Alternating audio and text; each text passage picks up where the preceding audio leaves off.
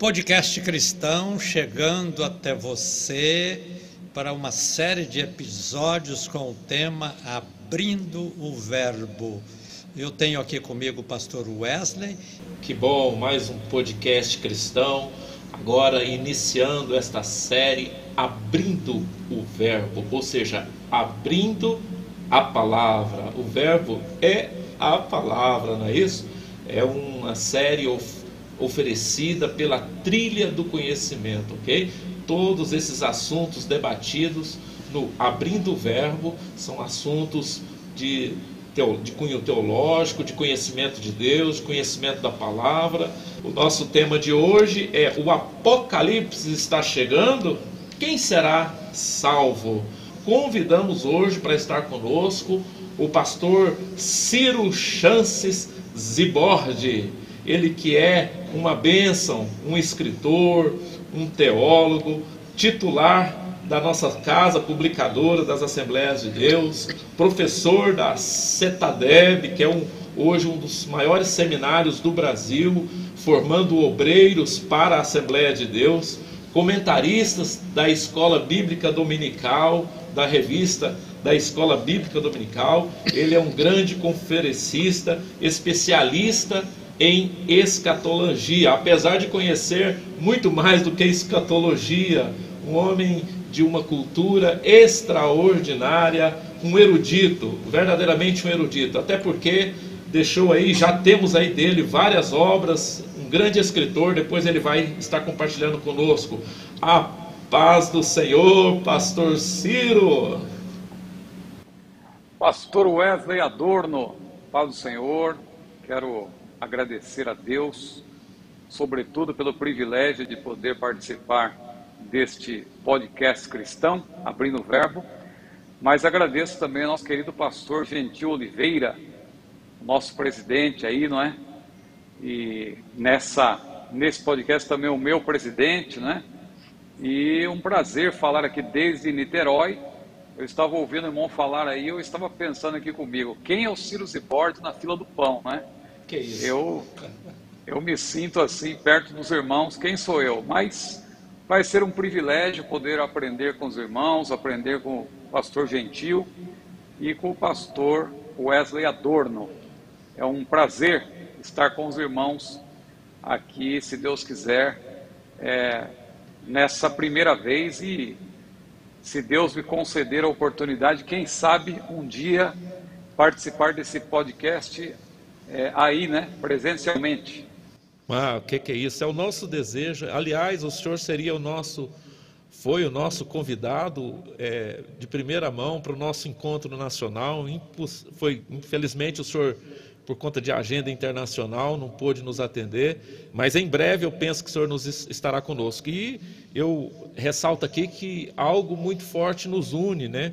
É, além da nossa fé em Cristo, o amor em Cristo Jesus o senhor, pastor Ciro e também pastor Gentil, têm ou tiveram um amigo em comum, um mestre, discipulador de ambos, o pastor Antônio Gilberto, e através dele também essa, esse bom encontro entre nós. Não é isso, pastor Gentil? Pois é, é uma alegria muito grande, pastor Ciro, tê-lo conosco aqui no nosso podcast de hoje. O senhor abrilhanta esse podcast. Saiba que a presença do nobre irmão aqui nos traz muita alegria e traz um brilho especial a este trabalho. Então nós louvamos a Deus pela tua vida e saber que você foi um amigo assim bem chegado do pastor Antônio Gilberto, isso ainda nos emociona até, porque o Antônio Gilberto, pastor Antônio Gilberto foi aquele que sempre vinha a Goiânia e quando estava às vezes refugiando aí para descanso, ele não deixava de me chamar para a gente sentar um pouco, bater um papo, coisa assim. Um amigo de muitos anos, a gente lamenta é, sensivelmente a perda dele, e, mas são coisas naturais da vida. Mas ele deixou um grande legado. Quer dizer, Antônio Gilberto continua vivo nos nossos corações, com seus ensinos, com as suas mensagens, com seus estudos, com seus livros, com a sua calma, com a sua tranquilidade, a sua maneira peculiar de ser. Então, muito bem-vindo, Pastor Ciro, uma alegria muito grande tê-lo conosco. Pastor Ciro, suas considerações sobre essa amizade tão importante, né? É, pastor Antônio Gilberto foi um pai para mim, né? Eu, eu digo que é, eu estou aí, por graça de Deus, com 52 anos, né? Mas é, eu digo que de tantos, entre tantos homens de Deus, né, que Deus levantou para me orientar, para me ajudar na minha jornada, na minha carreira ministerial, dois se destacam. Um deles é o pastor Valdir Bícego, de saudosa memória, de São Paulo, né? não sei se Sim. o pastor Gentil o conheceu. Eu conheci pessoalmente, ele... estive com ele algumas é. vezes. Era um homem ilustre, é um erudito com todas as letras maiúsculas, né? É, ele era um homem, um grande evangelista, um grande ensinador. Então, é, eu tive esses dois homens que me inspiraram muito, o pastor Valdir Bícigo e o pastor Antônio Gilberto. Inicialmente, o pastor Antônio Gilberto, pelos seus livros, né? né porque eu, na adolescência, é, os primeiros livros com os quais eu tive contato foram, é, como novo convertido, os livros do mestre Antônio Gilberto. E depois eu tive o privilégio de conhecê-lo melhor quando vim morar no Rio de Janeiro para trabalhar na CPAD. E ali nós é, trabalhamos algum tempo juntos, nos congregamos na mesma igreja, por graça de Deus, o Ministério de Cordovil, aqui no Rio de Janeiro um ministério importante aqui também. E viajamos juntos e tal, e muitas conversas e tal. E ele ele me adotou como filho, né? Foi um privilégio, foi um privilégio. Assim, é, foi algo que partiu de, foi algo que partiu da, dele, né? E com certeza foi direção de Deus, porque é, esse convívio é, foi algo maravilhoso, né? E como como o pastor Gentil disse, ele deixou um grande legado, né? um grande legado. Está aí a sua obra literária, né? seus livros. Agora, recentemente, a CPAD publicou a Bíblia, a Bíblia com as anotações do pastor Antônio Gilberto. Mas, é, além de tudo isso, ele deixou esse exemplo, né? Assim, nós nos lembramos dos seus gestos, da, da sua atitude, eu tinha o privilégio de, às vezes, também caminhar com ele após o almoço. Né? A gente dava algumas voltas em torno ali da, da CPAD, em Bangu, no Rio de Janeiro. E aprendi muita coisa com ele. Que privilégio, né? Ele realmente foi o teólogo do século XX, vamos dizer assim, o, do, o grande doutrinador do mundo pentecostal no Brasil. Podemos dizer, não só no Brasil, transbordando para várias outras nações, mas se tratando da igreja do Senhor aqui no Brasil, não só a Assembleia de Deus, mas todo o movimento pentecostal foi o grande doutrinador do século XX, estendendo aí agora o século XXI afora, não é verdade? Pastor Gentil. Muito bem, nosso assunto de hoje, ele traz para todos nós respostas que eu tenho certeza muitos estão buscando. Quando nós falamos sobre salvação, a doutrina da salvação, quando nós falamos da escatologia, a doutrina das últimas coisas, eh, são assuntos que prendem a nossa atenção.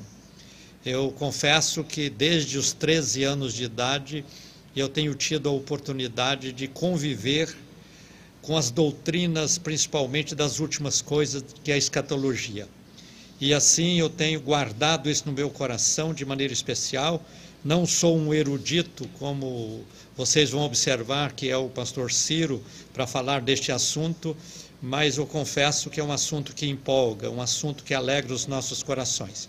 Então, nós precisamos entender muito o plano da salvação, porque nós vivemos num tempo em que existem várias doutrinas envolvendo este assunto. Tem a doutrina da predestinação, tem ah, aquela questão de antes do arrebatamento, depois do arrebatamento, onde os mortos estão, uma série de outras coisas que nós queremos falar com todos vocês no podcast cristão de hoje. Então, eu quero pedir a todos para estarem atentos porque tenho plena convicção de que este assunto vai mexer com nossas mentes, nossos corações, com a nossa vida espiritual.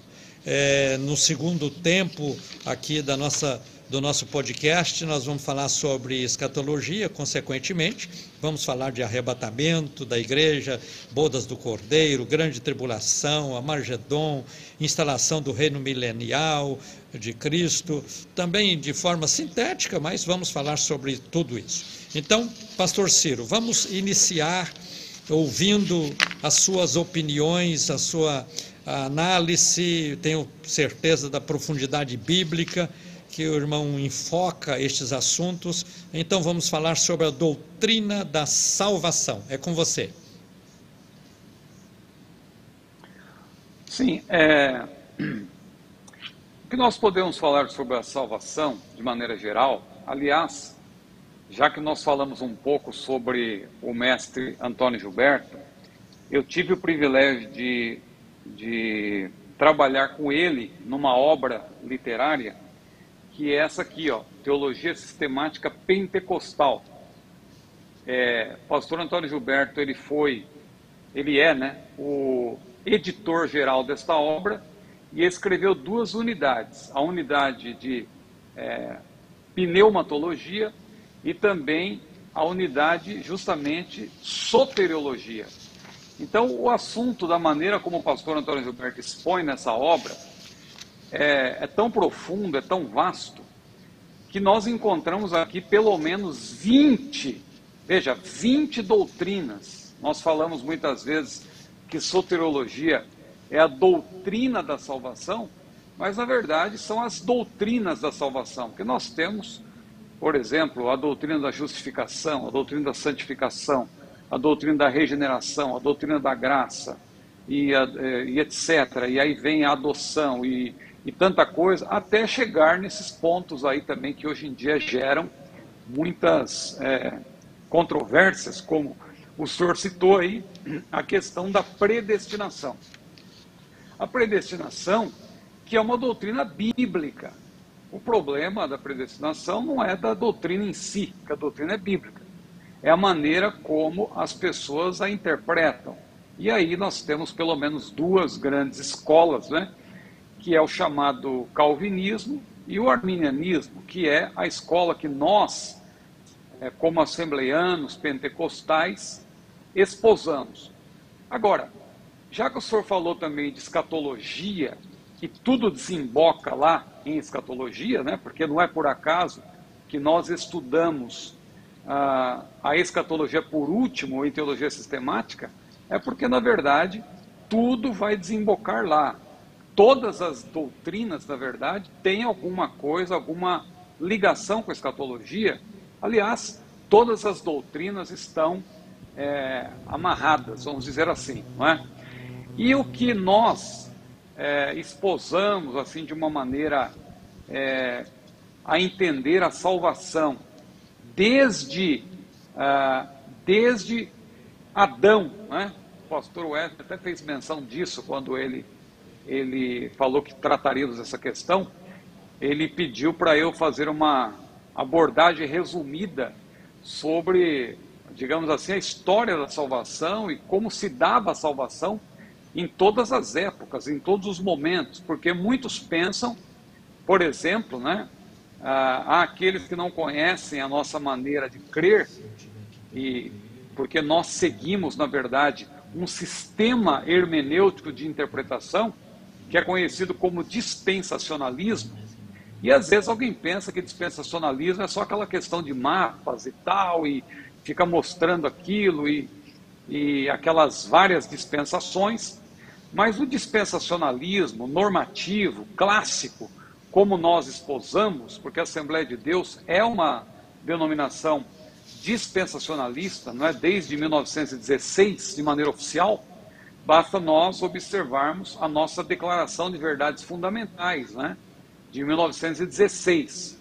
Temos agora a CGADB, ela publicou uma declaração de fé em 2017, só que não é uma coisa nova, é algo que, na verdade, é resultado de todos os debates teológicos ao longo das décadas, desde aquela primeira declaração de verdades fundamentais. E ali, a Assembleia de Deus ela já se posicionou com respeito à salvação, com respeito à, à vinda de Jesus, O senhor citou aí, pastor Gentil, essa questão de uns creem que é antes, outros creem que é depois. Nós, claro, cremos que o arrebatamento da igreja acontecerá antes do período tribulacional.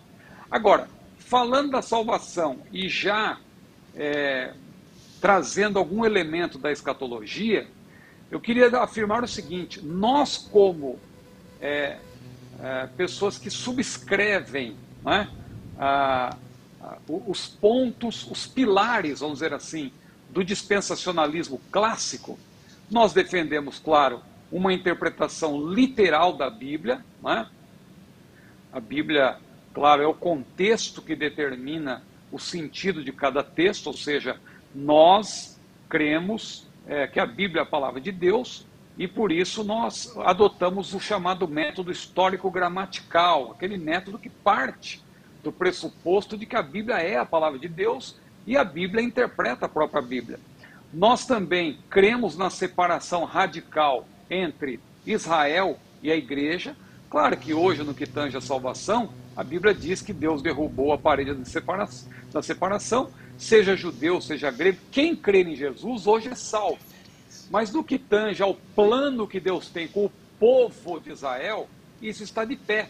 Nós estamos num parêntese, num lapso temporal conhecido como o período ou tempo dos gentios.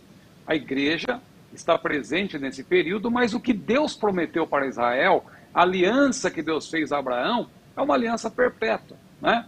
Então, os pilares do dispensacionalismo que nós exposamos, a interpretação literal, a separação radical entre Israel e a igreja, e um terceiro pilar, um terceiro tentáculo importantíssimo para nós, que é a questão da revelação progressiva.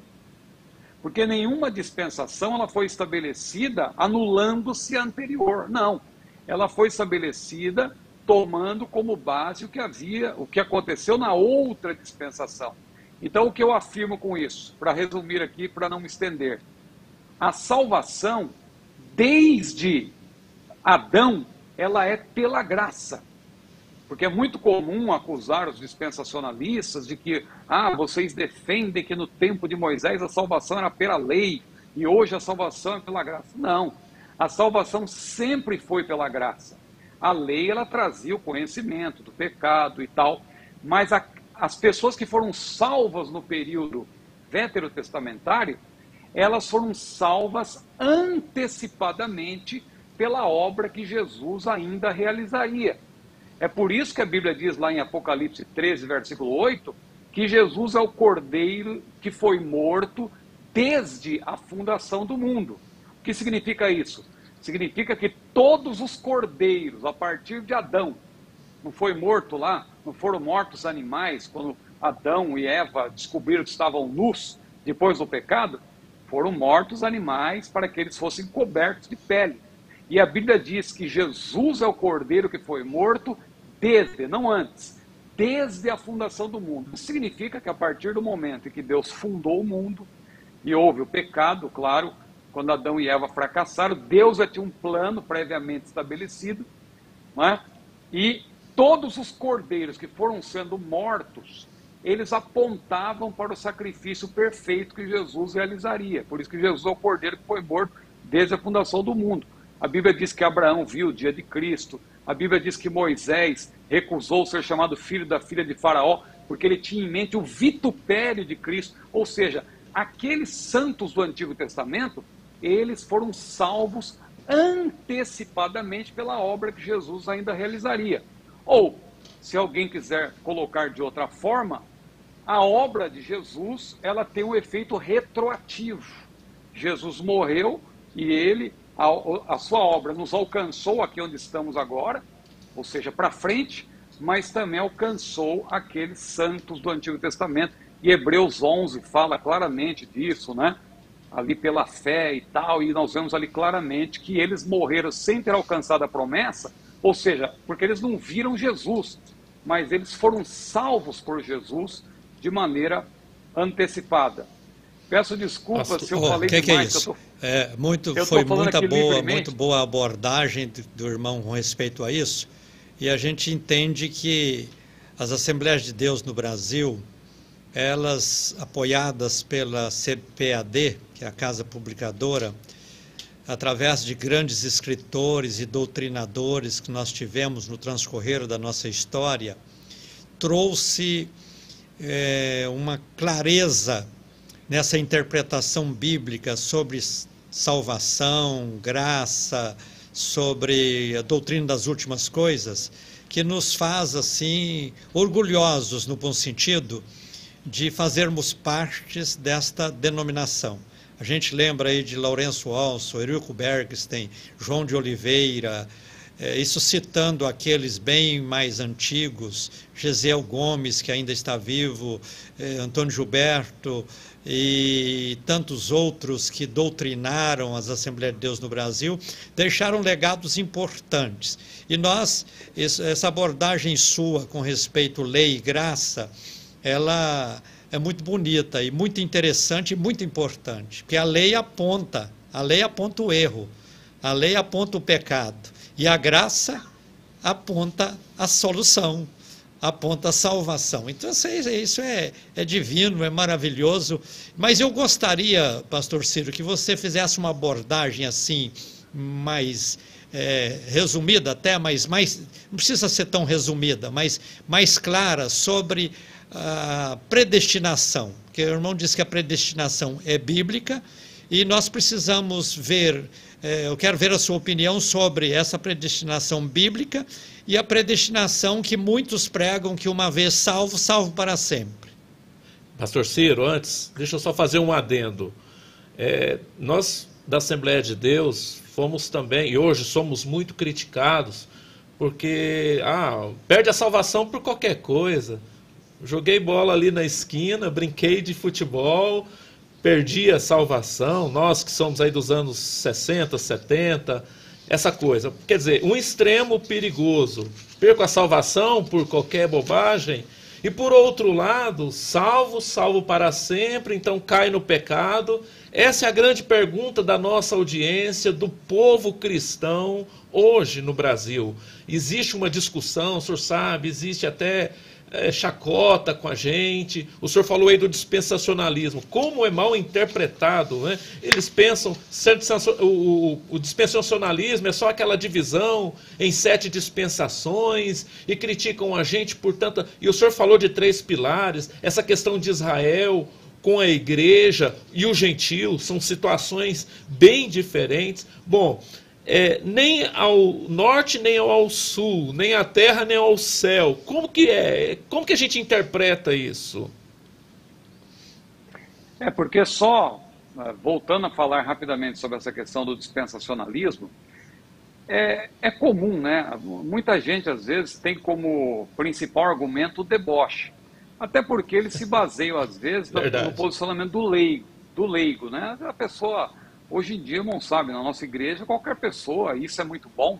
Né? Eu me lembro que eu era novo convertido, eu já comecei a dar aula na classe escola dominical. A Assembleia de Deus é muito dinâmica e por isso que ela cresce muito, porque jovens obreiros já começam a dar aula e, já... e às vezes a pessoa vai amadurecendo com o tempo. Então, ela às vezes não tem um conhecimento preciso de determinada doutrina, e ela vai aprendendo com o tempo. Né? Isso aconteceu comigo, eu creio que aconteceu com os irmãos também.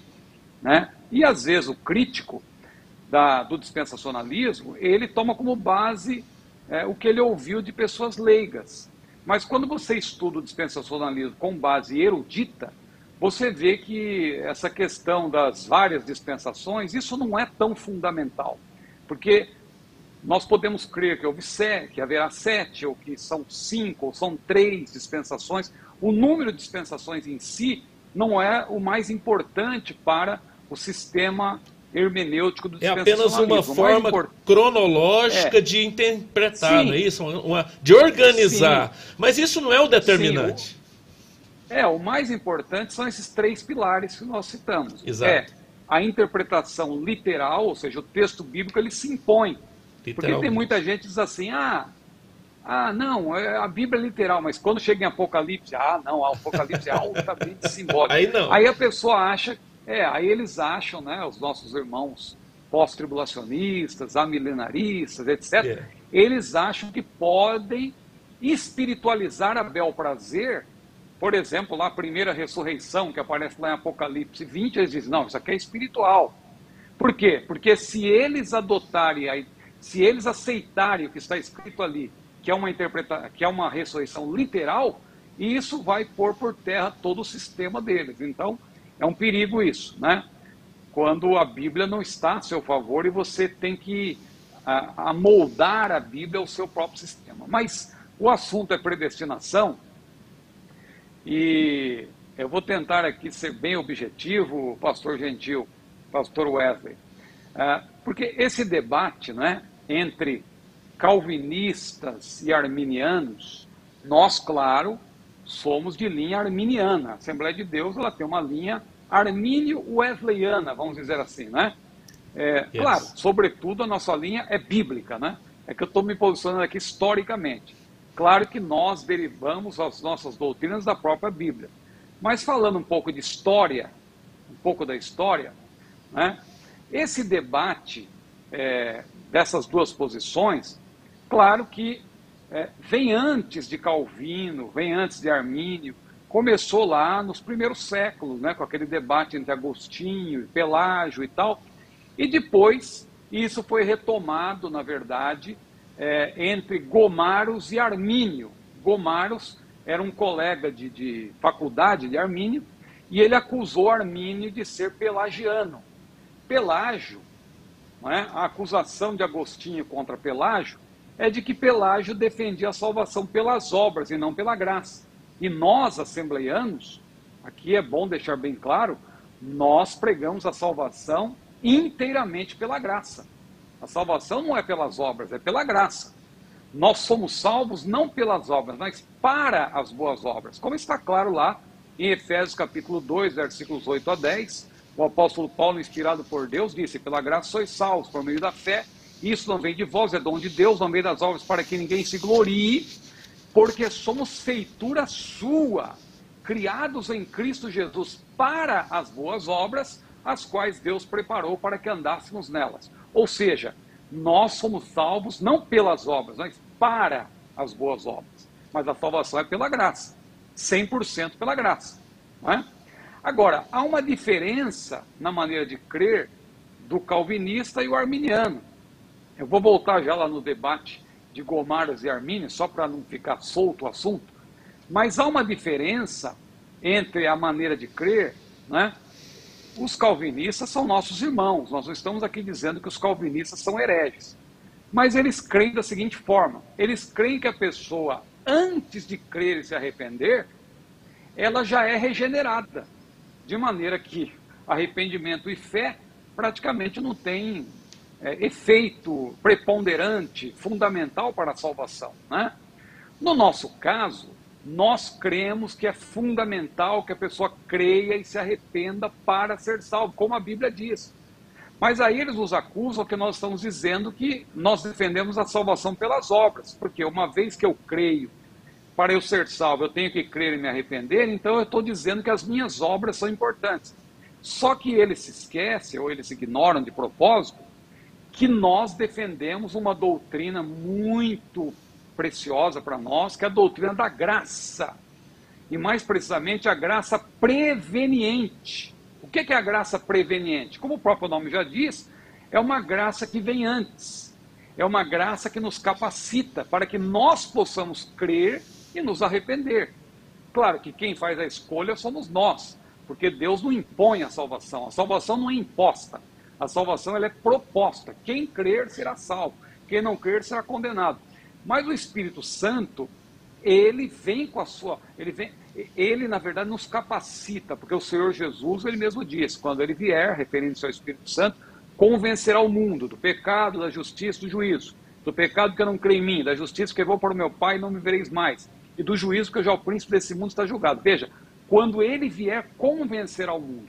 Esse convencimento está ligado a essa doutrina da graça preveniente. O Espírito Santo nos capacita, porque nós é, estávamos mortos em delitos e pecados, né?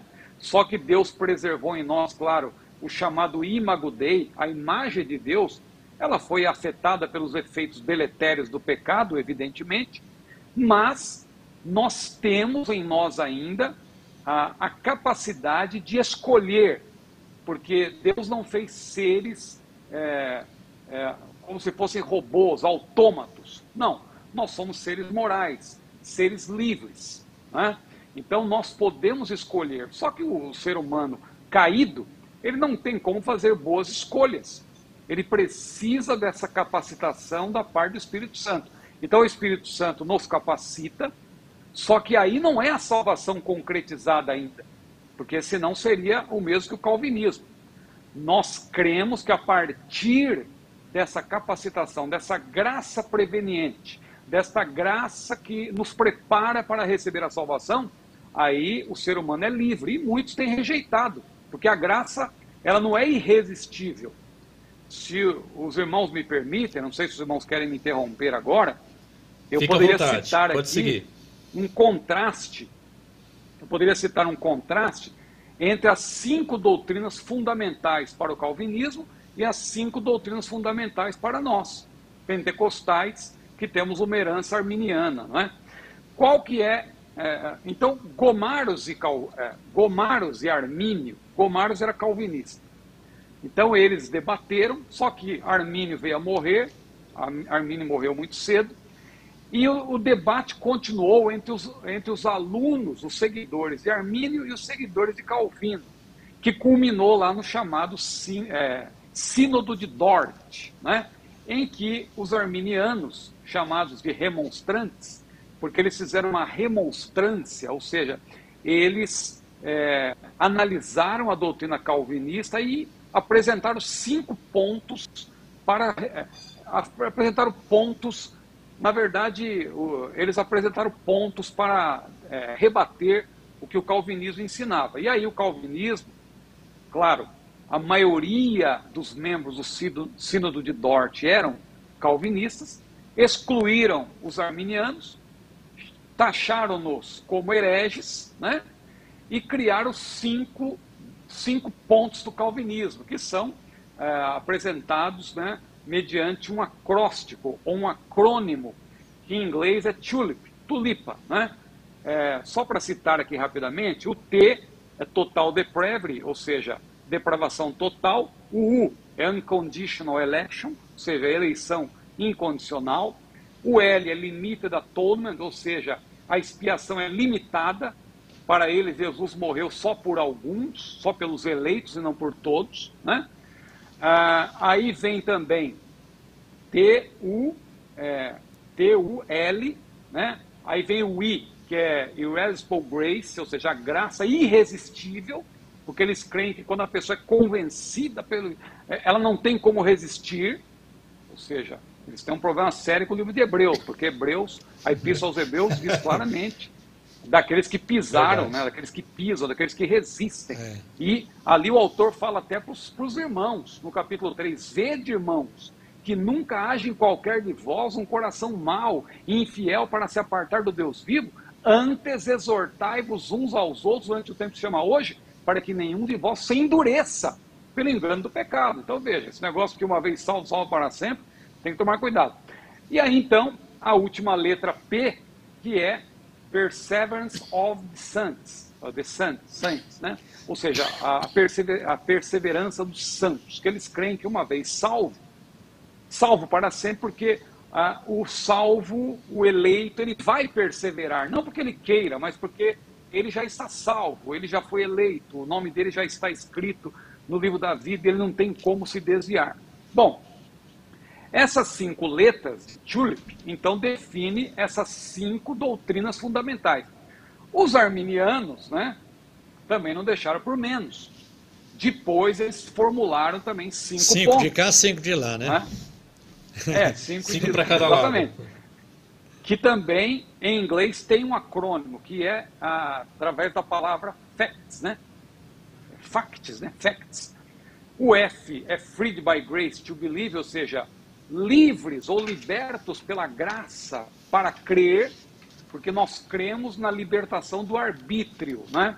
Então, como eu estava explicando, como o ser humano está morto em delitos e pecados, ele precisa dessa, uh, uh, dessa é, dessa graça preveniente, essa graça capacitadora. Então, o F de facts é freed by grace to believe, liber to believe, libertos pela graça para crer. Né? O A é atonement for all, ou seja, expiação para todos. Como a Bíblia diz, Jesus morreu por todos. Hebreus capítulo 2, versículo 9 é claro, Jesus provou a morte por todos os homens. 1 Timóteo capítulo 2, versículos 4 a 6, Jesus morreu por todos e tal. É, Jesus é o Cordeiro de Deus que tira o pecado do mundo, e ali João Batista falava da expiação. A expiação é para todos. Não devemos confundir, claro, expiação com redenção. Expiação diz respeito ao pecado original. Né? Agora, a redenção diz respeito ao pecado do pecador. Quando ele se arrepende, aí a pessoa ela é salva mediante a fé e o arrependimento. Não é que ah, Jesus morreu por todos, que todos estão automaticamente salvos. É preciso crer e se arrepender. Né? Então, só para resumir aqui, para não ficar no ar, ah, o bom. F é freed by grace to believe, Muito liberto bom. pela graça para crer. O A é atonement for all, ou seja, é expiação para todos. O C é conditional election, porque nós cremos na eleição, mas é uma eleição condicional.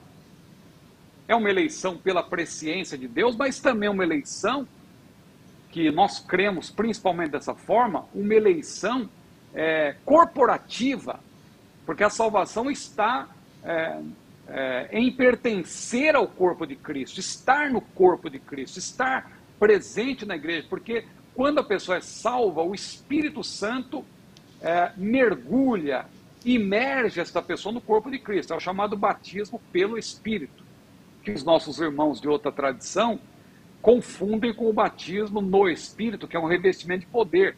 São agentes diferentes, não é?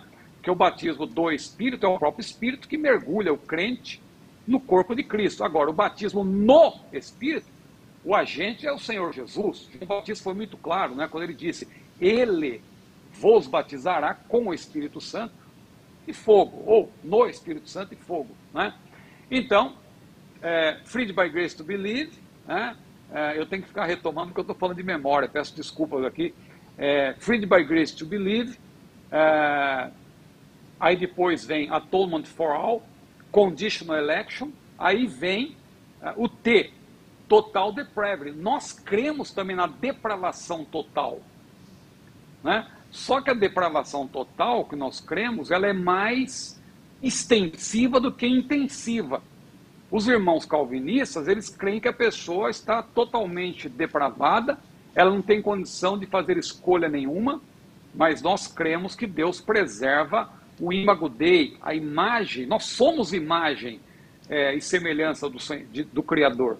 Claro, essa imagem foi afetada pelo pecado, mas nós temos ainda a condição de escolher, de tomar decisões, desde que o Espírito Santo, claro, nós, no momento em que a palavra está sendo pregada, o Espírito Santo ele age na nossa vida em sintonia com a palavra. A fé é pelo ouvir e o ouvir pela palavra de Deus. A fé para ser salvo, ela ali é, surge, né, na verdade, é, de uma maneira é, sobrenatural e a pessoa crê para a salvação. Pastor, e o último ponto do, do sim, nosso... completa. Completa. Não, só o último ponto é security in Christ, que nós cremos, aí entra no ponto que o pastor Wesley tinha citado, que muitos zombam de nós, dizendo, ah, o crente perde a salvação por qualquer motivo, está dirigindo o seu veículo, aí vem um camarada, dá uma fechada, ele na hora, nós somos seres humanos, né, o crente fica nervoso, o crente não fala palavrão, é claro, mas na hora o camarada fala assim, alguma coisa pesada, oh, seu miserável, Perdeu. alguma coisa desse tipo, né? miserável pecador e tal. É, aí Perdeu a salvação. que Jesus vem naquela hora. É, ou se a pessoa tem um, um infarto, alguma coisa, perde a salvação. Não, irmão. Então as pessoas pensam que é assim, que Deus risca o nome e depois escreve de novo. Não. Nós cremos na segurança da salvação.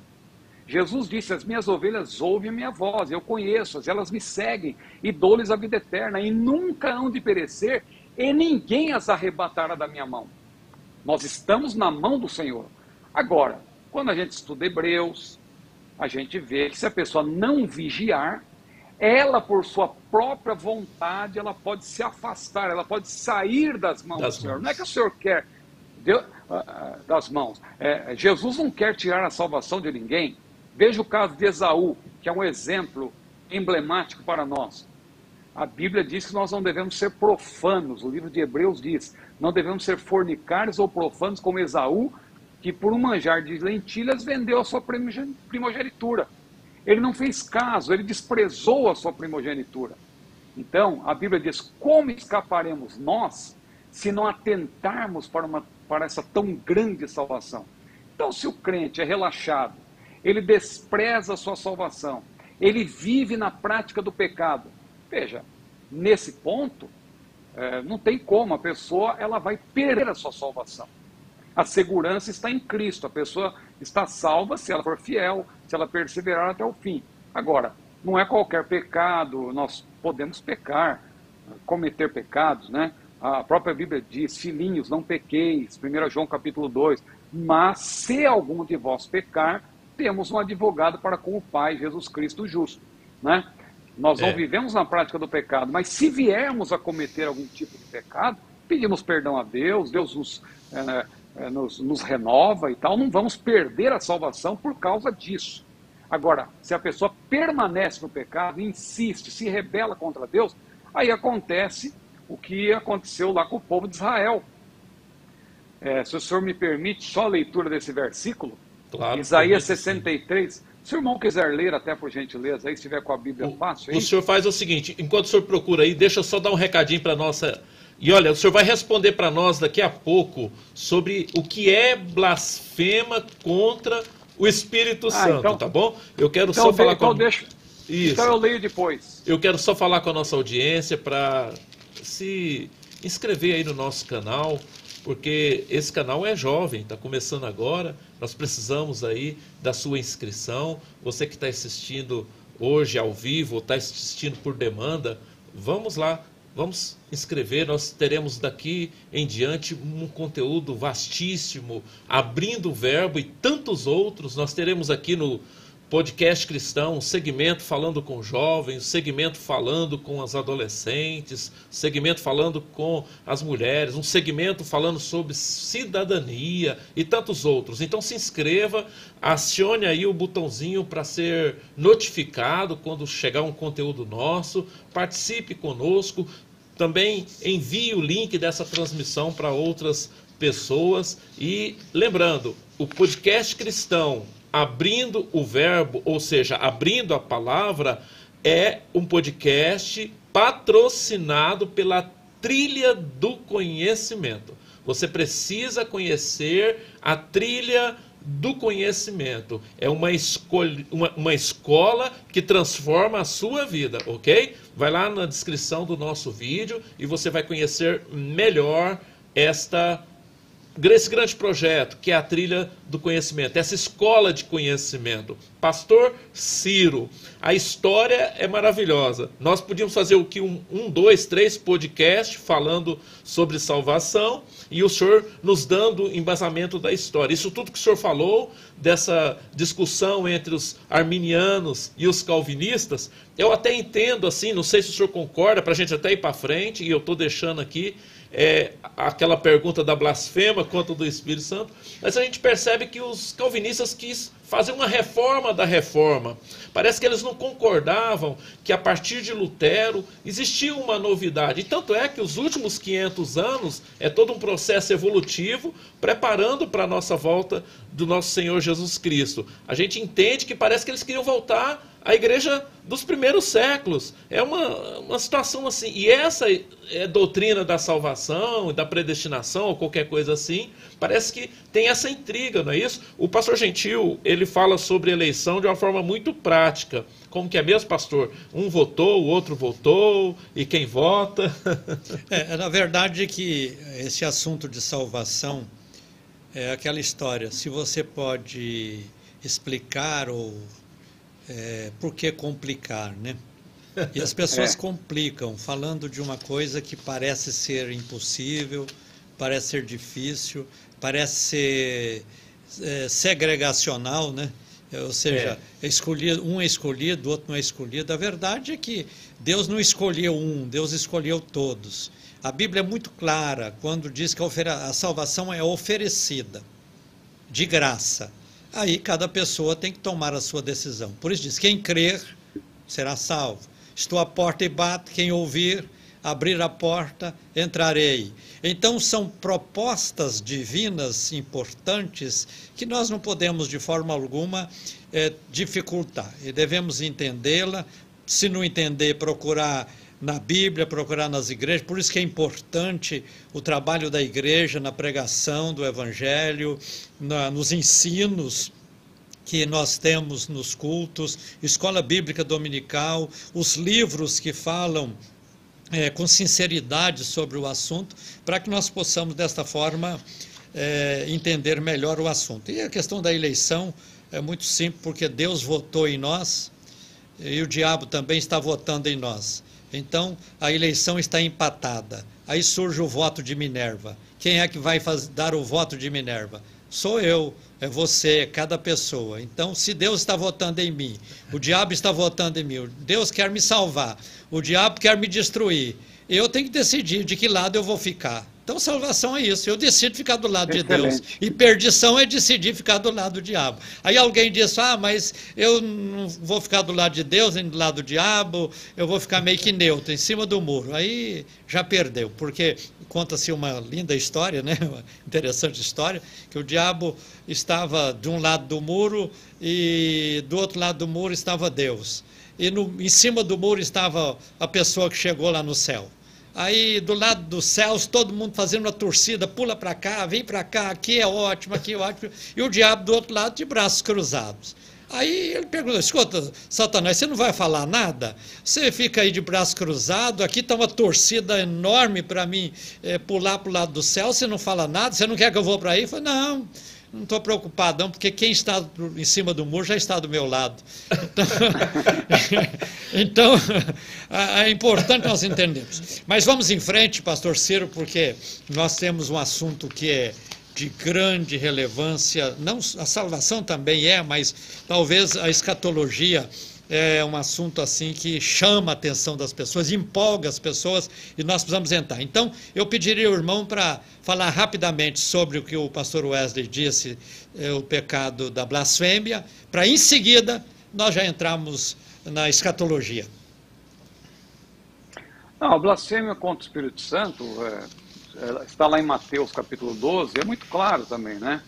Que ali Jesus, ele se dirige aos fariseus, que eram os conhecedores da lei, digamos assim, conheciam a palavra, né?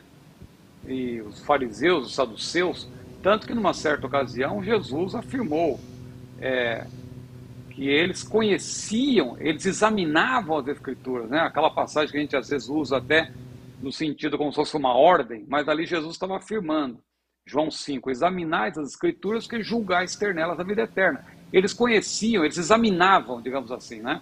Só que Jesus logo em seguida disse: Mas não quereis vir a mim para terdes vida.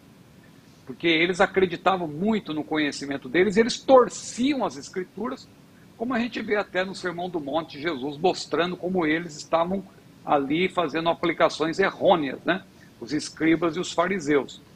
E esses homens que eram conhecedores da lei, conhecedores da palavra, digamos assim, eles estavam dizendo que Jesus, o Verbo de Deus, a palavra viva, a palavra encarnada, estava fazendo obras da parte de Beuzebu, da parte de Satanás.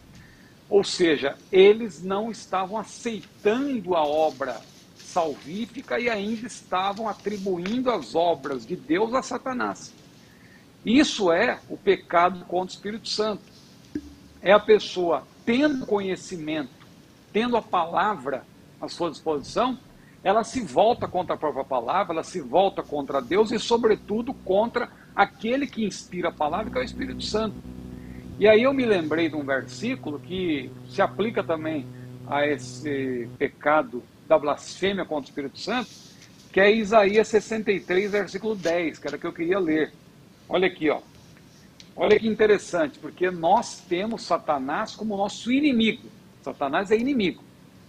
Quem tem Satanás como inimigo, claro, tem ajuda do Espírito Santo, porque a Bíblia diz: vindo o inimigo como uma corrente de águas, o Espírito do Senhor arvorará contra ele a sua bandeira.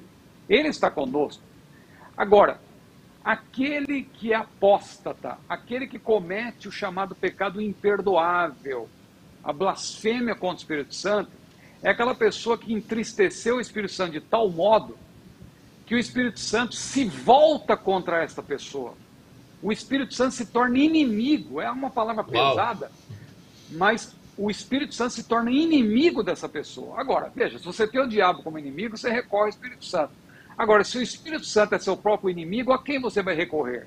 Olha o que Meu diz o Deus. texto. Isaías 63, versículo 10. Aqui falando do povo que se rebelou contra Deus, contra o Espírito de Deus. Olha aqui. Povo de Israel. E eles foram, mas eles foram rebeldes e contristaram o seu Espírito Santo, pelo que se lhes tornou em inimigo. E ele mesmo pelejou contra eles. Então veja, Meu Deus. esse é o problema do da pessoa que comete o pecado imperdoável. Ela não tem mais a ajuda do único que poderia ajudá-la. Porque este que poderia ajudá-la, na verdade, se volta contra ela, porque a pessoa desprezou completamente a obra do Espírito Santo, ela é, apostatou da fé, ela virou as costas para Deus conscientemente. Isso não é simplesmente pecado, é iniquidade. É a pessoa é, pecar conscientemente. Mas não quero me alongar. E esse aqui, é o pastor, único pe- pecado sem perdão? É, a permanência, a permanência no pecado e repetidamente vai vai cair nesse mesmo, vai cair em última instância, ao fim e ao cabo vai desembocar aí, né? Vai cair. Ok. aí. Muito bem, pastor Então, é- Ciro, as suas com- eh, explicações são inteligentíssimas e de grande valia para todos nós, os cristãos, mas nós precisamos entrar agora no assunto de escatologia. Eu vou começar este assunto falando dos sinais. É, Jesus disse de tantos sinais, terremotos, guerras, inclusive hoje aconteceu um terremoto lá na Itália. Jesus falou de guerras e nós estamos aí com a guerra é, da Ucrânia e Rússia, Rússia contra a Ucrânia. Jesus falou de apostasia e a gente vê isso patenteado muito claro é, por todos os lados. Jesus falou de vários assuntos. Então, eu gostaria de ouvi-lo falando principalmente desse assunto de guerra, porque nós sabemos que a guerra entre Rússia e Ucrânia está muito viva nos dias atuais e Jesus falou sobre este sinal. Por favor, pastor Ciro, eh, faz aí uma análise sobre estes sinais que a Bíblia apresenta que estariam acontecendo, significando que ah, o arrebatamento estaria mais próximo quando estes sinais viessem. É, um, um ponto importante que eu gostaria de destacar inicialmente é que os sinais, eles são sinais alusivos à segunda vinda. Né? A segunda vinda, para nós, que somos pré-tribulacionistas, ela, na verdade, abrange um período de sete anos. Alguém poderá dizer, mas como uma vinda vai durar sete anos? Bom, o mestre Antônio Gilberto já dizia, né? Porque é difícil crer que a vinda vai durar sete anos se a primeira durou mais de 30, né? Então, qual é o problema de uma vinda durar sete anos? Porque nós cremos pastor, que o arrebatamento. Desculpa, só te cortando rapidinho. A nossa audiência, existe até algumas perguntas. O senhor vai responder sobre os sinais, e já que o senhor falou de sete anos, faça assim uma, uma panorâmica desse dia do Senhor, desse arrebatamento, para que a nossa audiência interprete isso, entenda todo esse processo. Só acrescentando aí a pergunta ou a colocação do pastor Gentil. Desculpa ter te interrompido. Não. Então, nós, quando se fala de segunda vinda, é importante nós, nós fazermos uma distinção entre o arrebatamento da igreja e a manifestação do Senhor em poder e grande glória, que são eventos diferentes, porque não há como você harmonizar. Veja, a Bíblia é uma harmonia perfeita. Mas quando você tenta harmonizar determinadas passagens, e isso não é possível, e você forçar a harmonia, você vai, na verdade, forçar a Bíblia a dizer o que ela não diz. Porque quando você não consegue harmonizar, isso pode estar indicando que é uma referência a dois eventos diferentes. Por exemplo, quando a Bíblia fala do arrebatamento, a Bíblia diz que o Senhor virá as, até as nuvens e nós iremos ao encontro do Senhor nos ares. Não diz que Jesus vai pisar aqui na terra, nós é que iremos ao encontro do Senhor nos ares. Agora, quando você lê Apocalipse capítulo 19, capítulo 20 e também Zacarias capítulo 14, a Bíblia diz: naquele dia os seus pés estarão sobre o Monte das Oliveiras. Jesus vai pisar na terra. E aí tem eventos que acompanham essa manifestação de Jesus em poder e grande glória. É, então, eu dizia o seguinte: que dentro desse período de sete anos, nós temos um evento desencadeador, que é o arrebatamento. O arrebatamento é um evento, é um evento iminente, e aqui eu tenho que fazer uma explicação, porque se vamos falar de sinais, aqueles que zombam da nossa posição até usam isso como argumento. Ah, como assim? Se é iminente, como que tem sinais? Se você está dizendo que Jesus pode chegar a qualquer momento, então, é, e para que sinal? Aí parece que tem uma contradição, mas não é. É que eles não entenderam que os sinais, na verdade, eles são referentes à segunda vinda de maneira geral. Claro que ao fim e ao cabo, aponta também para o arrebatamento. Por quê? Porque o arrebatamento é um evento desencadeador, é o primeiro evento. É o, é o evento inaugural disso que nós chamamos de segunda vinda. Tudo começa então, com arrebatamento. Exatamente, tudo começa com arrebatamento. Então, é, os sinais, eles apontam para o arrebatamento. Só que quando nós é, falamos de um arrebatamento iminente, e a doutrina da iminência ela é bíblica, não tem como negar. Jesus falou naquele dia, hora ninguém sabe e tal. É, vigiai, pois, que eu não sabeis do dia nem a hora em que é de vir A iminência é bíblica. Agora, como conciliar a iminência com os sinais? Veja, os sinais dizem respeito à segunda vinda como um todo. Né? O arrebatamento é um evento desencadeador. Isso significa que ele não precisa, não é que ele não tem sinais, porque senão nós estaremos cantando errado há muito tempo, né? O hino da harpa cristã diz: tudo nos mostra que Cristo já volta, breve Jesus voltará. Ou seja, está errado? Não o sinal diz respeito ao arrebatamento também, porque o arrebatamento faz parte da segunda vinda. Só que o arrebatamento em si, ele pode acontecer a qualquer momento, porque senão, se tiver que acontecer um sinal, eu posso saber exatamente quando Jesus vai, vai voltar. Mas aí o que está? Como que nós entendemos isso? Como que isso fica claro à luz da Bíblia? O pastor falou de guerras, o pastor gente falou de guerras. Guerra é um tipo de sinal que faz parte no sermão profético do princípio de dores. Princípio de dores, o termo no grego é o termo odin. É um termo muito recorrente na literatura apocalíptica, que alude a quê? Alude a é, sinais é, ou sofrimentos, vamos dizer assim, que são, que são progressivos, eles vão aumentando. É como a mulher que está para dar à luz, não é? As dores vão aumentando ah, na medida que vai se aproximando o momento de ela dar à luz à criança. Paulo também usa esse termo lá em 1 Tessalonicenses capítulo 5, versículo 3. Porque alguém pode perguntar, veja, Jesus falou no primeiro século que as guerras são sinal, são um sinal da sua vinda. Mas desde o primeiro século está acontecendo guerra. Nunca parou, né? né? Logo, Nunca parou. Logo no primeiro século, Jerusalém foi invadida ali uh, no ano 70, o templo foi destruído e depois tanto é que o próprio tanto é, pastor, que o próprio apóstolo Paulo ele diz quando fala sobre a volta de Jesus, ele diz nós que estaremos vivos, ou seja, ele se inclui. Ele esperava o arrebatamento naquele tempo dele, né? Sim. Aí está a iminência, né? A doutrina é. da iminência. É, ele esperava Jesus para Jesus pode chegar agora. A gente pode não terminar essa, essa, esse podcast. Jesus pode voltar. Nós cremos dessa maneira. É a nossa esperança. Claro. É a bem-aventurada esperança da igreja. Né? Agora, os sinais nós temos que entender dessa maneira. Veja, por exemplo, os terremotos. Os terremotos, quem fizer um estudo sobre os terremotos, né, e não é, é, às vezes alguém pensa que isso é invenção de pregador, assim, que gosta de animar o auditório, não. Se você fizer um, um estudo, você vai ver que os, o número de terremotos ele vem aumentando ao longo dos séculos. Quando chegamos no século XX, só no século XX houve mais terremotos do que nos 19 séculos passados. Hum, e agora no século XXI, nós estamos aí no ano 22, né, 2022. Olha o que já aconteceu nesse novo milênio, ou é, nesse primeiro século né, desse milênio.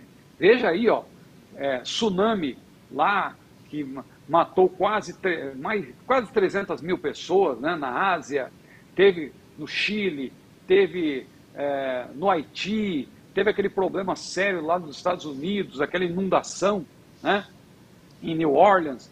Então veja, tudo isso são calamidades, são, são princípios de dores. Agora, a questão do termo que eu falei, o termo Odin, o termo Odin aponta para aumento gradativo de dores para que haja uma culminância, o momento da criança nascer.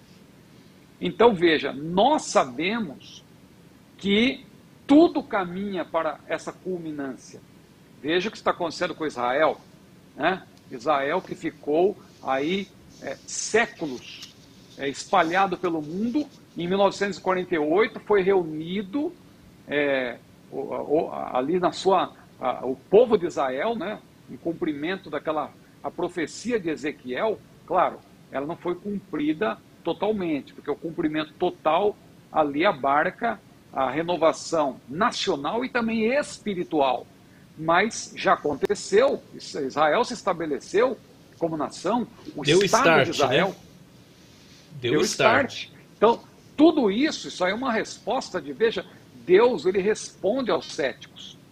Quando diziam que a Bíblia e tal, como pode vocês creem no Antigo Testamento e tal, e o texto que vocês utilizam para o Antigo Testamento é o texto do século X, o texto massorético, né? aquele, aquele manuscrito que está lá, é, lá no, no, no museu lá da Rússia e tal. Veja, do século X depois de Cristo, olha quanto tempo é, de distância dos originais. O que, que Deus fez?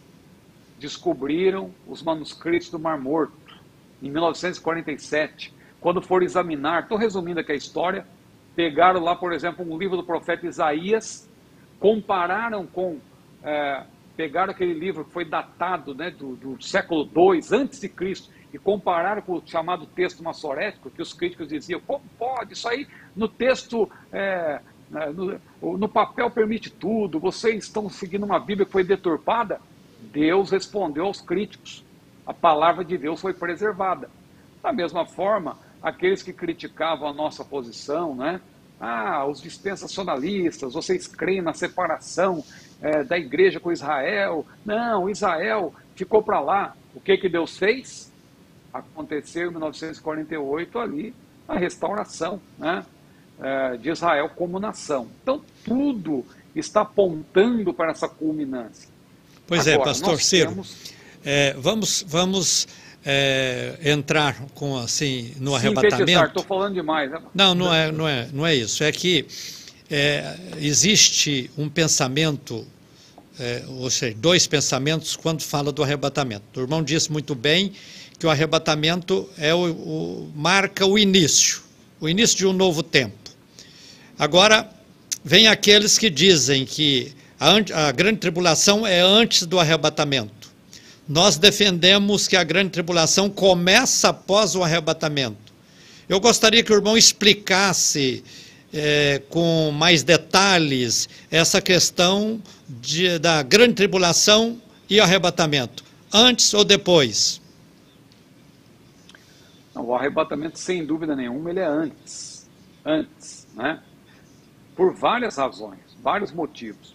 Primeiro que a profecia lá em Daniel, Daniel 9, 24 a 27, que é lá a profecia sobre o período tribulacional, porque ali nós temos as 70 semanas de Daniel, e claramente a, entre a 69 e a 70 há um intervalo, porque ali diz que o Messias seria tirado, então o povo do príncipe, ali é uma referência ao anticristo, claro, destruiria a cidade. Inicialmente é uma referência a Roma, claro, né? Porque o anticristo ele vai ele virá do que restou de Roma, não é que ele virá de Roma necessariamente, né?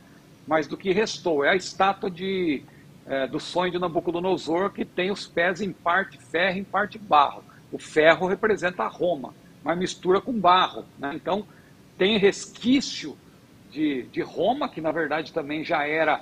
É, os materiais foram se inferiorizando, né? já era resquício da, das, dos outros impérios mundiais, né? Babilônia, Medo-Pérsia, Grécia, até chegar em Roma. E depois, quando chegar no tempo do anticristo, aí é em parte ferro, em parte barro. Então, o anticristo ele vai ter alguma coisa é, preservada de Roma, do Império Romano. É, mas o, o, que eu queria dizer, na verdade, sobre a profecia de Daniel 9, lá diz que o povo do príncipe destruiria a cidade, destruiria a cidade, haveria guerra até o final, né? E depois, somente depois disso, é que viria a última semana, que é uma semana de anos, evidentemente. Alguém tenta defender que é uma semana de dias, mas ali diz que o, o anticristo vai fazer um acordo com muitos. Ora, ninguém vai fazer um acordo por apenas uma semana. Imagine é, o irmão que é versado aí em várias ciências, e eu vi o senhor comentando aí sobre a situação geopolítica e tal. Agora imagine, na outra, no outro podcast que eu acompanhei, agora imagine uh, o presidente dos Estados Unidos, por exemplo, se assentando com vários líderes e dizendo, olha, nós vamos aqui assinar um acordo por apenas uma semana, só sete dias. Não, né? ninguém vai firmar um acordo só por uma semana. Então é evidente que essa, essa semana de Daniel tanto é uma semana de semana... anos que a contagem das 69 bate exatamente como semana de anos, não é isso? Sim, então é uma semana sim. de anos. 500, 583 anos, né? Exato. Dá, perfeitamente. Não foi.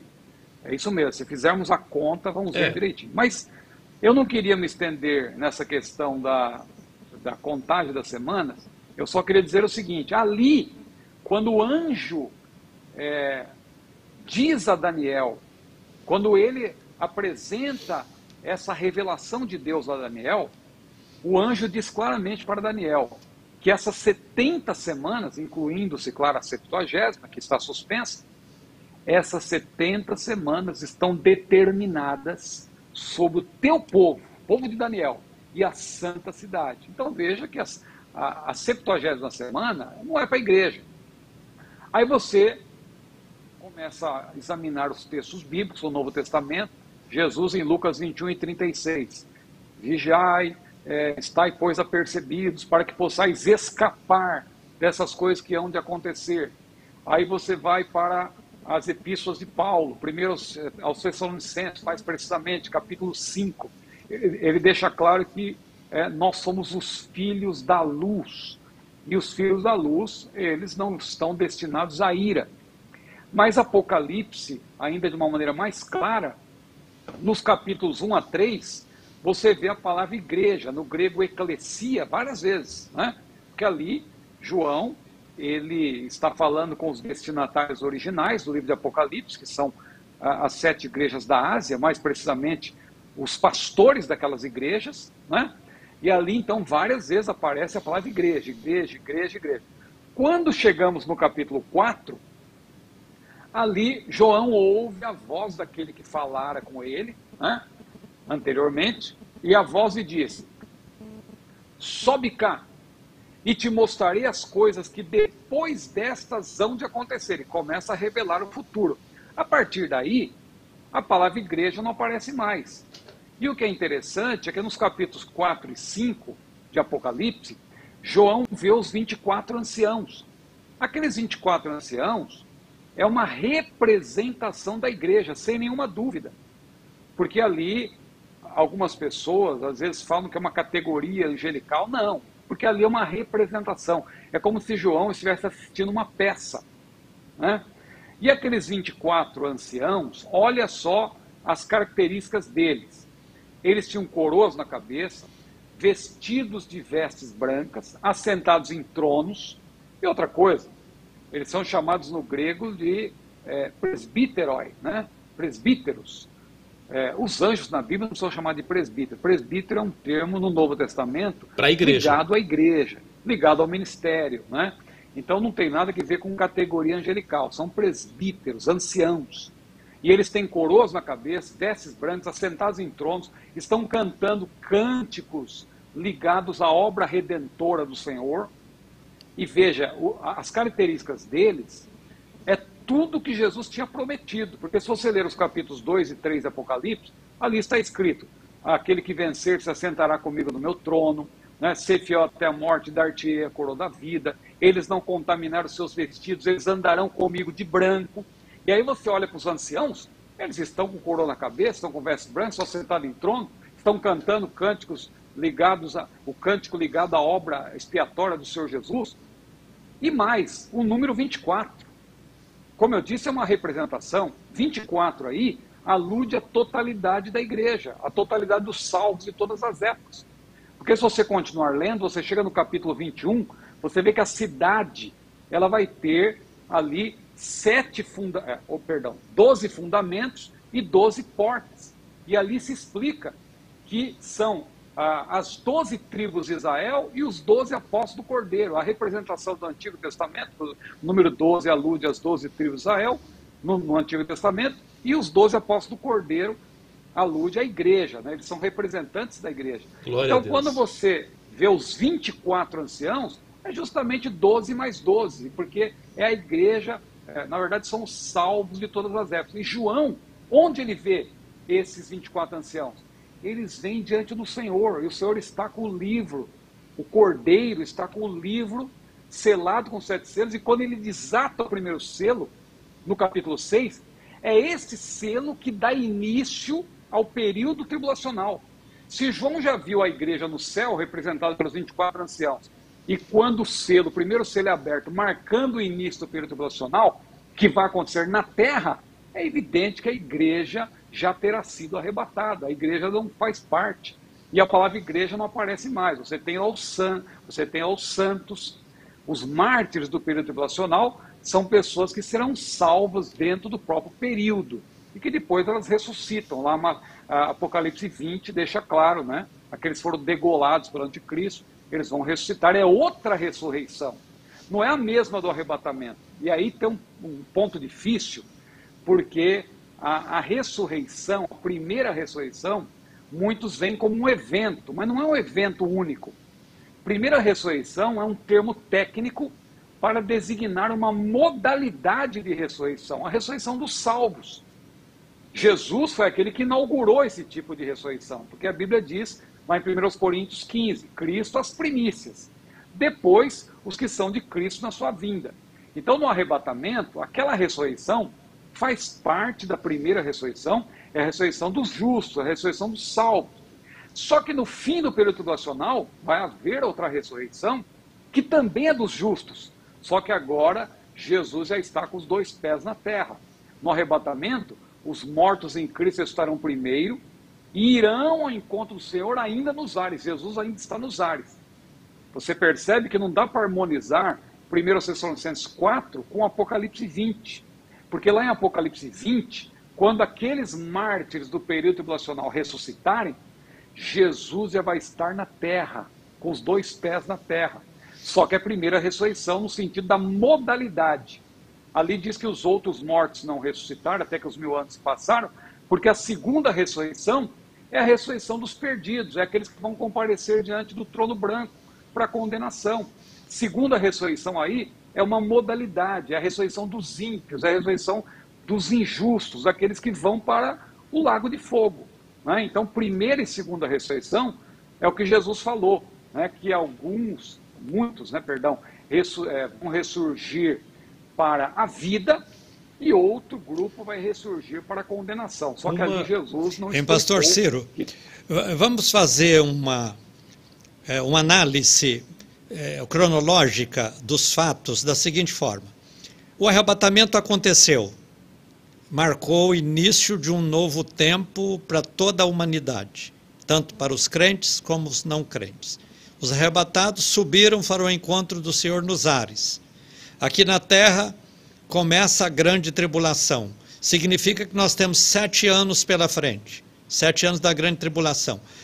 É, na sua visão, como será essa reunião no céu dos arrebatados e como será a grande tribulação na terra nesse período de sete anos? Eu acrescento uma pergunta da irmã Edivânia que me encontrou essa semana e falou: quando você for fazer o podcast, pergunta ao pastor Ciro duas coisas: se o Espírito Santo estará na terra, na grande tribulação, e se vai haver salvação. é, essas perguntas são recorrentes. Agora, é, uma coisa interessante: quando Jesus foi assunto aos céus, né, a, a Bíblia diz que veio uma nuvem e o ocultou aos olhos dos seus discípulos. Né? Eles não Perfeito. viram mais. Jesus passou o lado de lá, né? Uhum. Aquela nuvem, ela não só, ela não era uma nuvem qualquer, né? Aquela nuvem, ela mostra também que há uma divisão entre uh, os que estão aqui e os que estão do lado de lá. O tempo também é diferente. Isso é interessante porque por que, que eu estou dizendo isso? Há pessoas que zombam da nossa posição também, dizendo assim: ah, quer dizer então que você vai. Onde está escrito na Bíblia? Me prova, eu quero um versículo que prove que as bodas do cordeiro vão durar sete anos. Né? E aí a pessoa, para simplificar, ela diz não, porque vai ser, o, vai ser paralelo ao período tribulacional, o período tribulacional vai ser de sete anos. Só que, na verdade, se nós analisarmos com mais cuidado, nós vamos ver que sete anos é porque o tempo na Terra é cronológico. Agora, imagine o cristão salvo, transformado, porque a Bíblia diz que aquele que é aquilo que é corruptível se revestirá de incorruptibilidade, aquilo que é mortal se revestirá da imortalidade. É outra dimensão. Nós vamos ingressar no céu. No Kairos, lá, e tempo, não no Cronos. É, é, lá o tempo não é mais o Cronos, não é mais o tempo cronológico. É. Nós não vamos chegar lá no céu e ficar olhando para o relógio. É, acabamos de chegar a uma Ou hora. essa festa está demorando, uma... não está, está é, tá monótona. Daqui sete anos a gente volta com o Senhor, que ele vai por fim ao período tribulacional. Não. Lá é outra dimensão. A percepção é outra. Não sabemos como será, porque Romanos 8 e 18 diz que as aflições desse tempo presente não são para comparar com a glória que em nós há de ser revelada. Aleluia. Há de ser revelada. Então ainda não foi revelado.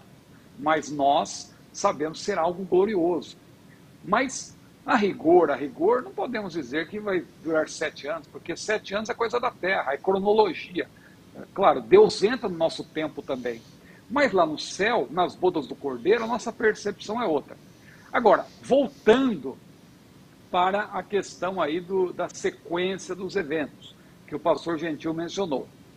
Qual que é a sequência que nós, da Assembleia de Deus, defendemos, né? E que vemos como claro na Bíblia, clara na Bíblia, não é? O arrebatamento é um evento desencadeador, é um, é um arrebatamento que vai ter duas características, segundo a nossa posição. Primeira, já mencionamos, ele é pré-tribulacional, ele é antes do início do período tribulacional, porque o Senhor Jesus nos livra da hora da tentação. Né? Ou seja, ele nos livra do período, a gente não vai passar nem um minuto sequer dentro do período tribulacional. Mas ele é também um arrebatamento secreto. E aí alguém, quando a gente fala assim, as pessoas acham engraçado, como assim secreto? Ah, ninguém vai ver. Veja, as pessoas que zombam, porque elas não tomaram tempo com o assunto para entender o sentido desse termo secreto dentro né, da expressão arrebatamento secreto. Secreto aí não é o desaparecimento, é o, o encontro, o arrebatamento. Ele é secreto no sentido de que só a igreja verá o Senhor. Só a igreja. Isso aconteceu com Paulo, né? Quando Paulo teve um encontro com Jesus, os seus companheiros perceberam que estava acontecendo alguma coisa, mas só Paulo ouviu e distinguiu o que Jesus falava. Só ele conseguiu entender. Jesus também, numa certa ocasião, ele disse, orando ao Pai, Pai, é, glorifica o teu nome. E é, veio uma resposta do céu, e a resposta foi o Pai falando com o Filho, dizendo, já o glorifiquei e ainda o glorificarei. Só Jesus ouviu isso. foi secreto nesse sentido, foi uma revelação secreta para Jesus. Aqueles que estavam em volta, a multidão se dividiu. Uma parte disse: Olha, deve ter sido um trovão. Outros disseram: Não, acho que é anjo. Porque eles não conseguiram entender. Então, o arrebatamento secreto. A subida, assim a ascensão também... de Cristo também, né, o, o pastor Ciro? Sim. Quando estavam os sim. discípulos, ali depois. Sim. Sim, e não, e não somente a ascensão. Jesus, num espaço de 40 dias, ele apareceu somente Só para, para os, os seus. O, o mundo não tomou conhecimento. Jesus chegou lá, as portas estavam fechadas, ele se apresentou, passa já convosco, o mundo não tomou conhecimento. Jesus apareceu somente para a igreja, por assim dizer, a igreja nascente. Yes. Na ascensão também, somente a igreja nascente. Alguém dirá, não, isso fala da manifestação, porque foi visível. Mas não foi visível diante de todos.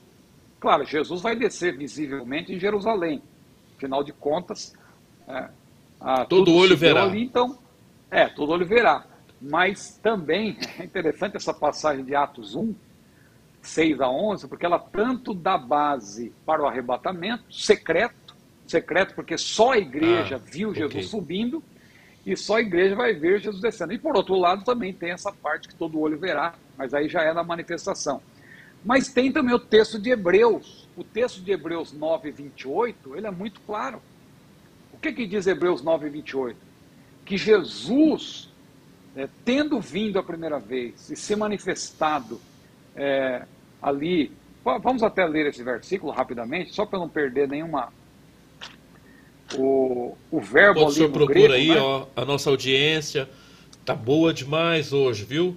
Nós temos aqui muitas pessoas e eu quero dizer, deixa aí o seu comentário, faça aí alguma referência, é, pergunta, não sei se vai dar tempo de responder, mas deixa a sua pergunta. Isso nos ajuda no, na entrega que o YouTube faz para a nossa audiência. Então, participa, é, se inscreva aí no canal, é, também é, assine a, a, a, clica aí no botãozinho das notificações para que a gente possa te notificar quando colocarmos algum conteúdo. Pastor Ciro.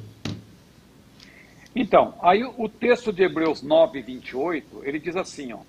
Assim também Cristo, oferecendo-se uma vez para tirar os pecados de muitos. Agora note, aparecerá segunda vez sem pecado aos que o esperam para a salvação. Aparecerá, aqui está falando, claro, do arrebatamento. Por quê? Que o arrebatamento é o evento desencadeador, aqui está falando da segunda vinda, mas mais precisamente do arrebatamento. Por que eu sei disso? porque diz que Jesus aparecerá. O verbo aqui no grego, roral, significa ser visto. É o mesmo verbo que Paulo utiliza em 1 Coríntios 15, quando diz que Jesus, quando ele ressuscitou, ele foi visto pelos apóstolos, ele foi visto por mais de 500 irmãos, foi visto, roral, é o verbo no grego. Aqui, da mesma forma, o autor aos Hebreus, só que agora ele emprega com respeito ao futuro ele diz que Jesus será visto, ele aparecerá. Ele será visto por quem? O texto é claro, pelos que o esperam para a salvação. Não diz que todo olho verá. Todo olho verá é na manifestação. Na segunda, Apocalipse na segunda fase, né? Na segunda é, fase. É, inclusive, inclusive, pastor Ciro, há uma opinião que eu já vi alguns compartilharem de que a volta de Jesus, essa segunda volta dele, é, na verdade são duas fases. Ele vem do céu até as nuvens para encontrar com a igreja arrebatada, e das nuvens ele vem à terra para exercer o milênio. O que o irmão acha desta interpretação?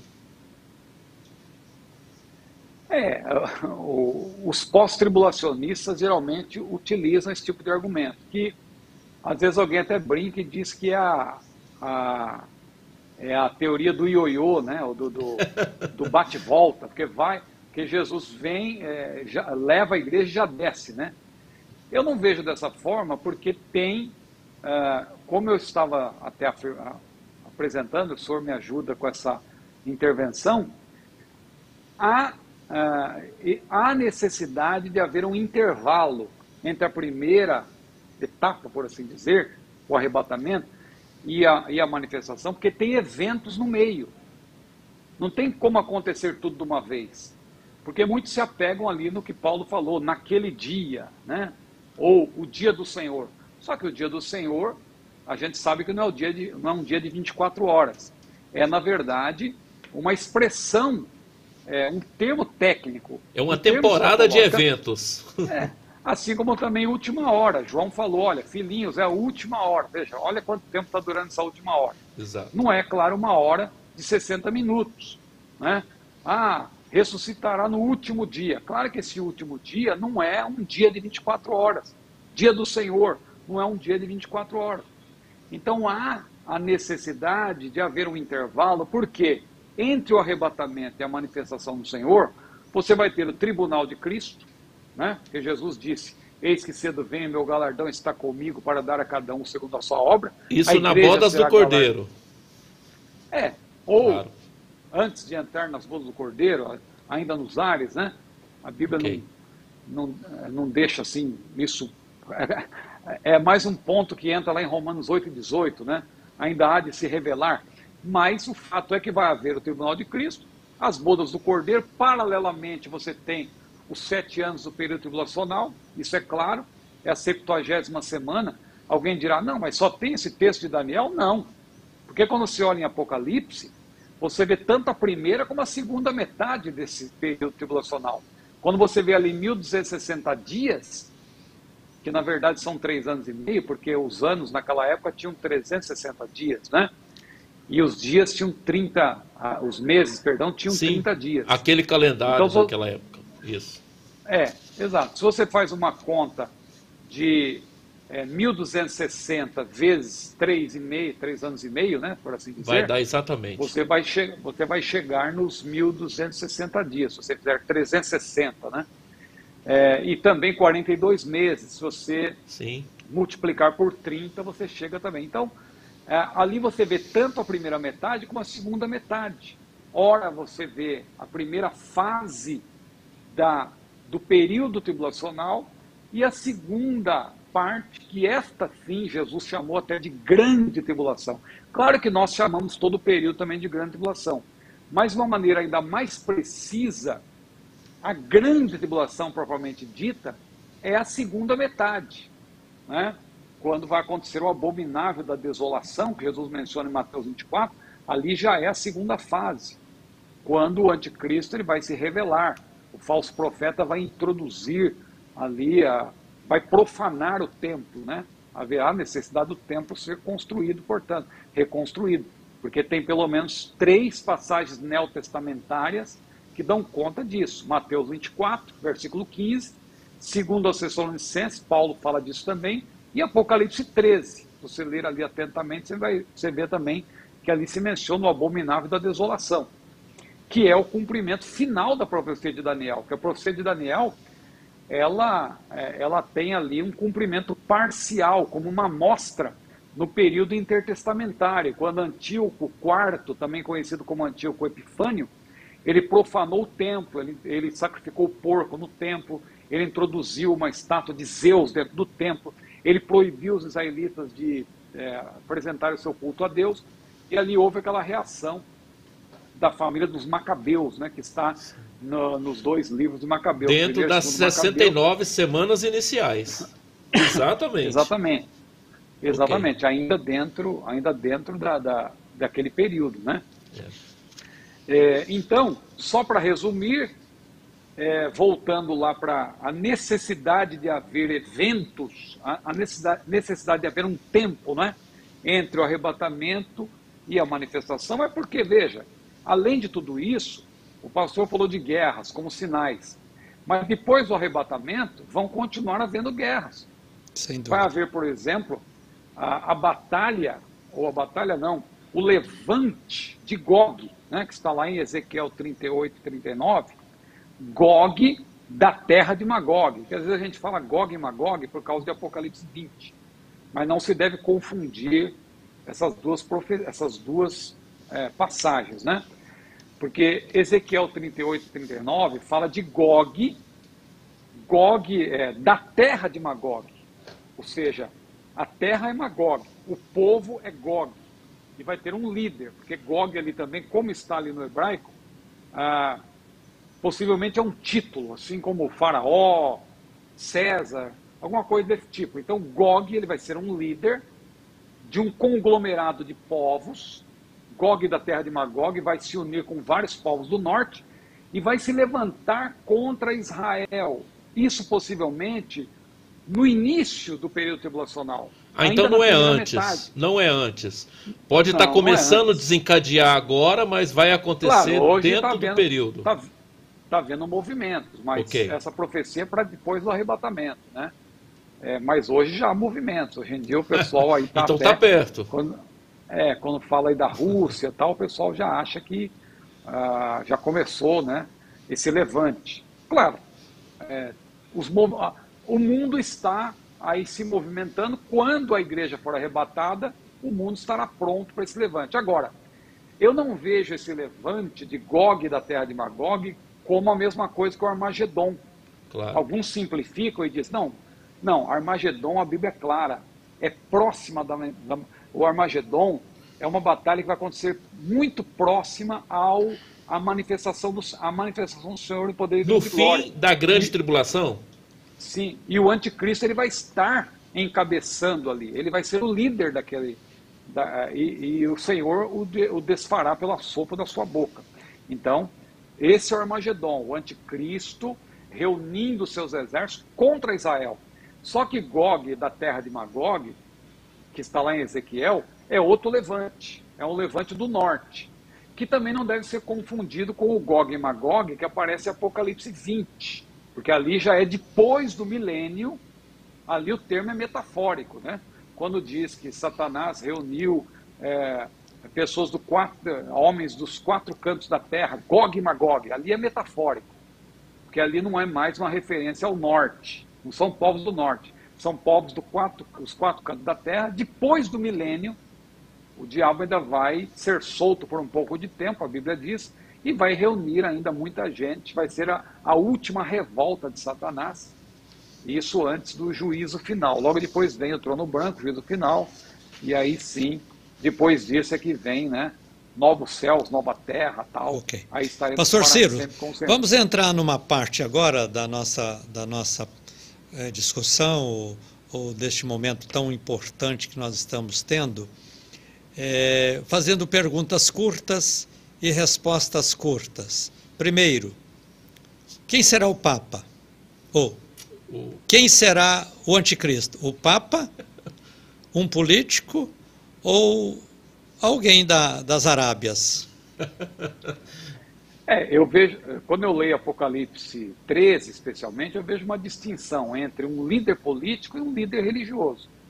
Né? Tanto que Apocalipse 16, versículo 13, a Bíblia fala de uma tríade, né? o dragão, o anticristo, né? a primeira besta, e a segunda besta, que é o falso profeta. Então, há necessidade de haver um líder político, um líder que vai, a, a priori, é, usar de diplomacia e tal. Né? Depois, ele também vai usar o poder bélico. Mas ele vai ser um líder político. E vai ter um assessor, porque a segunda besta é um líder religioso. Né? Aí muitos acreditam que pode ser o Papa, né? É, no caso da, da, da, segunda besta, o líder religioso.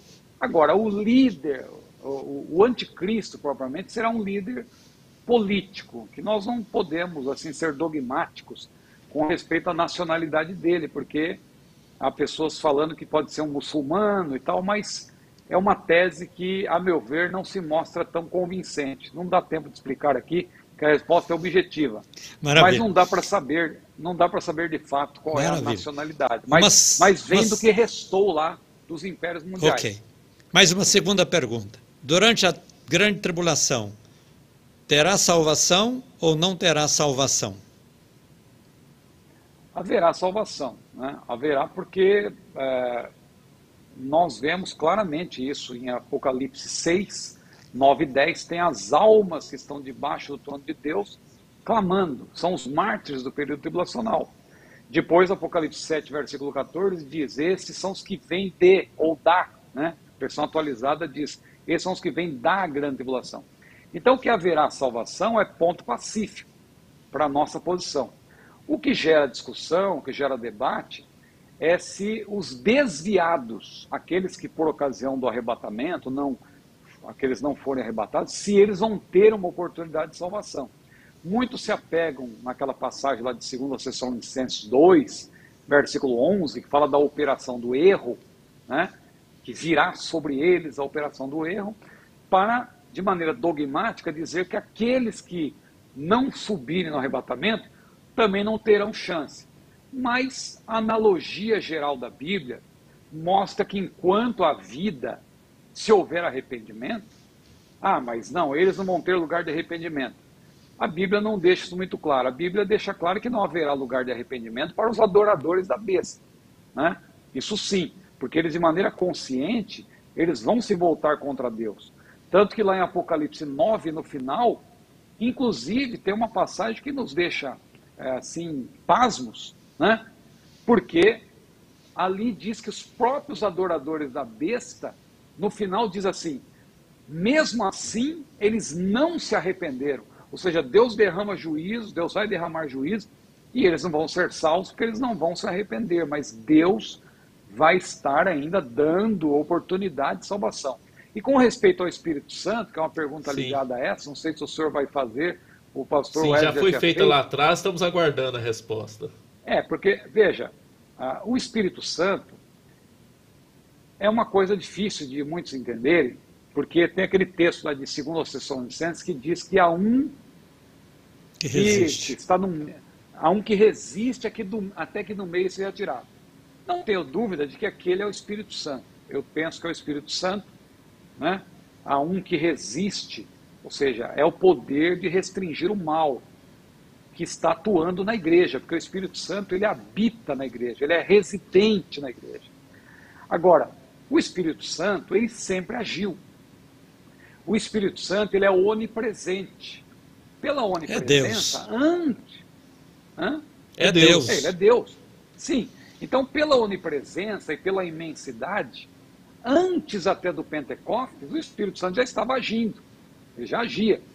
Só que ele não agia de maneira residente, ele agia como ele é onipresente, ele agia como Deus.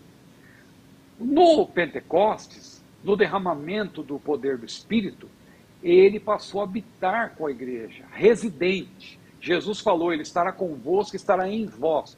No arrebatamento, não é que o Espírito Santo vai sair da terra, ele vai sair do meio. Há um que resiste até que do meio seja tirado. Por que, que ele vai sair do meio? Porque a igreja vai ser arrebatada. Como a igreja vai ser arrebatada, ele deixará de estar residente na igreja, porque a igreja está no céu. Agora, é, alguns dizem que ele vai subir junto com a igreja. Não, não é que ele vai subir junto com a igreja. Ele vai permanecer como onipresente, como ele estava nos tempos do Antigo Testamento. Ele o Espírito do Senhor pairava sobre a face. Sim, e vai haver salvação. E a salvação é operada pelo Espírito. Não tem como a pessoa salvar-se a si mesma. Que alguém também diz, não, a pessoa vai ser salva, mas é pelo seu próprio sangue. Não, não existe salvação fora da graça de Deus. Só existe salvação pela graça. Então, aqueles que forem salvos vão ser salvos pela graça. Né? O Espírito Santo, ele não vai sair da terra. O que vai sair é, é a um que do meio até que a um que resiste até que do meio, ou seja, ele vai tirar o poder de restringir o mal para que o, o anticristo ele possa se manifestar. Porque o anticristo só pode se manifestar quando a igreja sair da terra. Quem são esses de brancos vestidos? Do Apocalipse. Apocalipse 7 Sim. são os mártires, né? São os mártires do período tribulacional. É uma multidão de salvos, né? Desse período que depois o texto é claro, porque a Bíblia explica a própria Bíblia. Lá no capítulo 20, você vai ver quem que ressuscita. Olha aqui, ó. Apocalipse 20, versículos 4 a 6, né? E vi tronos, e assentaram-se sobre eles aqueles a quem foi dado poder de julgar, ou de governar, nesse caso, né? É julgar no sentido amplo, aqui também, não só no sentido forense. É como os juízes, né? Também eles eram, eles eram líderes, né? Aqui é no sentido amplo. É, governar também. É, aqueles a quem foi dado o poder de, de julgar. E vi as almas, olha como a Bíblia é clara, vi as almas daqueles que foram degolados pelo testemunho de Jesus e pela palavra de Deus, e que não adoraram a besta, nem a sua imagem, não receberam o sinal na testa, nem na mão, e viveram, aqui no caso ressuscitaram, né, reviveram, e reinaram com Cristo durante mil anos. Então aqui, tá muito claro. esse texto está em, está em conexão com aquela passagem de Apocalipse 7, que diz daqueles que é, aquela multidão de santos que vem da grande tribulação. São os mártires, as pessoas salvas no próprio período que serão mortas pelo anticristo. Vamos Mas... lá, vamos para duas perguntas numa só. É, na sua opinião, como será esse sinal na testa e na mão? E quem receber o sinal na testa ou na mão tem possibilidade de ser incluído nestes salvos? Só pergunta fácil, hein? Não, é. Eu penso que esse sinal, né? Primeiro, esse sinal é para o período tribulacional. Eu digo Sim. isso porque hoje em dia tem pessoas preocupadas aí com tanta coisa. É, ah, olha, ver, né? cuidado aí. É, antes era o código de barras, né? Agora até os livros, a Bíblia tem código de barras. Até a carteirinha, né? O, teve um tempo que o, o cartão do ministro também tinha código de barra, né? É. Mas o pessoal falava que. O chip é, agora, agora, que é o, a bola da vez, né? É, agora, então, o chip, aí o pessoal fala da, de vacina e tanta coisa. Ah, claro, é. tem, tem teorias da conspiração, tem uma questão ética aí também, que, claro, precisa ser discutida, mas não há que se falar de sinal da besta, de marca da besta, porque agora isso não. é para o período tribulacional. É, não queria acrescentar alguma não, coisa? Não, é só isso. Agora não, ah, é tá. é período é, tribulacional. É, exatamente. Agora, como será essa marca? Eu penso o seguinte: para mim é uma marca visível. É uma marca visível. Não é uma marca como, por exemplo, né? É preciso ter muito cuidado aí com a interpretação, porque a Bíblia fala dos 144 mil, que são 144 mil israelitas que vão ser também selados. Só que ali claramente é um selo da parte de Deus. Né? É um selo que Deus, Deus precisa ver, Deus vê, claro, Deus vê tudo, Deus é onisciente. Mas ali é uma ênfase de que Deus sabe aqueles que são seus. Então aqueles 144 mil, eles estão selados por Deus. O selo de Deus é diferente. Hoje, por exemplo, nós estamos selados, nós temos o selo do Espírito. Então não é algo que as pessoas precisem ver, embora nosso, a nossa boa reputação seja visível. Nós somos cartas abertas, mas para Deus, Deus olha para nós e Ele sabe que nós somos seus. Da mesma forma, os 144 mil. Agora, o sinal da besta ele, ele, é diferente. A marca da besta é um sinal visível, é uma marca. Como isso será de fato, a gente não tem como afirmar e ser dogmático, né? não temos como ser dogmáticos quanto a isso. Mas que vai ser uma marca visível, porque as pessoas vão comprar e vender. Para comprar e vender, elas vão ter que apresentar, vão ter que mostrar essa marca. Né? Então é uma marca visível, mas é para o período tribulacional. Não e é quem tem hoje, essa marca tem direito de salvação, ah, tem sim. chance? É, pelo que nós lemos aqui agora, né, Apocalipse 20, porque que aí a questão não é nem não, não é nem a marca em si. Se nós analisarmos tudo junto, com cuidado, quem vai receber essa marca? Porque hoje em dia tem uma ideia, as pessoas têm uma ideia assim: ah, não vou tomar aquela vacina, porque aquela vacina é do anticristo, da besta. A pessoa age como se, se ela recebesse, supostamente, né? Se ela recebesse a marca da besta, automaticamente ela perderia a sua salvação, como se a marca tivesse poder de tirar a salvação da pessoa. Mas não é isso que a gente lê em Apocalipse 13.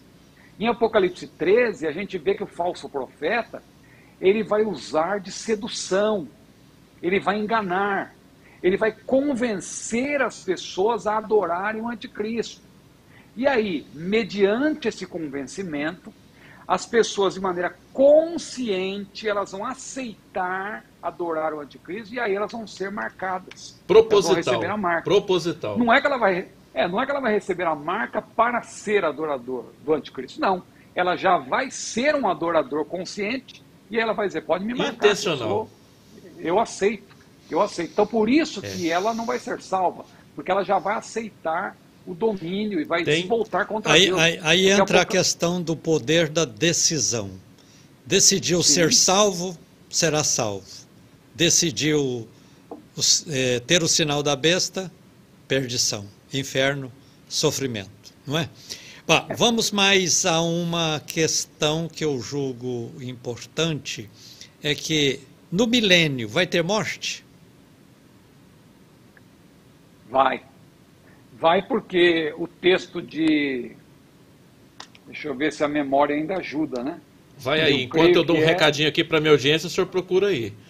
Olha, nós estamos aqui com o patrocínio da trilha do conhecimento, a escola que gera transformação. Grave isso no seu coração, hein? Guarda isso na sua mente. Trilha do conhecimento, a escola que gera transformação.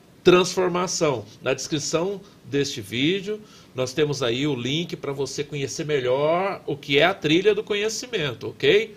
Vem para cá, vem para a trilha, porque vai fazer a diferença e olha, uma diferença salutar na sua vida. Nós já estamos quase chegando ao final desse podcast. O pastor Ciro Sanches, pastor gentil, ele nos é, fez uma aliança conosco de fazer pelo menos três podcasts de duas horas Tá faltando aqui cinco minutos para completar o primeiro. E depois ele ainda vem com mais um outro de duas horas. Ou seja, vamos ter seis horas nessa temporada com o pastor Ciro. Estamos fechados, pastor? A gente faz logo aqui no ar, né, diante da audiência, que fica selado. Sim, só só precisa de um intervalo aí, né? com certeza. É, o intervalo de dias, né? Mas agora sim, com o senhor. Dias, ó, até meses. Né? Até meses, fica à vontade. É. Podemos, Mas então não, vamos à pergunta. Fazer. Vai ser um prazer. Vai ser um prazer. Okay. Se os irmãos me suportarem, vai ser um prazer. Oh. É, olha, pastor Gentil, essa pergunta é muito boa. Agora, a gente tem que é, entender o seguinte, né? Que no milênio nós vamos ter a igreja glorificada, claro, a igreja ela já estará em outra tá dimensão. Está tá livre da morte. Clara, é, será livre da morte, nós seremos glorificados, o que é mortal se revestirá de imortalidade, o que é corruptível se revestirá de incorruptibilidade. Então a igreja estará com Cristo, onde o Senhor estiver, estaremos com Ele. Mas no milênio haverá povos naturais, que vão ingressar no milênio, vai haver nascimento e vai haver morte. A vida será normal. Claro que vai haver longevidade. Agora, olha o que diz Isaías, o texto que eu queria lembrar, esse aqui. Isaías 65 e 20. Que esse texto aqui, pelo contexto, alguém dirá, ah, como você sabe que isso aqui é sobre o milênio?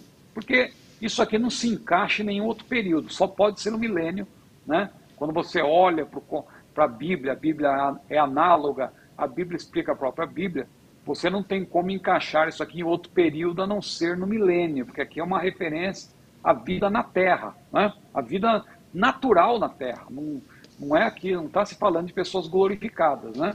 Então veja aqui, ó. não haverá. Os irmãos estão me ouvindo bem aí? Bem, pode Perfeito. continuar. É, eu estou achando que o meu, o meu fone de ouvido descarregou. É, Mas ele, coloca, aí, né? volta ele. Volta é, ele que... para eu ouvir o senhor, ok? Parece que travou. Nós estamos é, esperando o pastor Ciro para ler 65, é, 20, que diz assim: Não haverá mais nela criança para viver poucos dias, nem velho que não cumpra os seus, porque morrer aos cem anos é morrer ainda jovem e quem pecar só aos 100 anos será amaldiçoado. Então, o pastor Ciro vai responder para nós se no milênio tem morte e o versículo de Isaías 65, 20 eu acabei de ler aqui, pastor Ciro.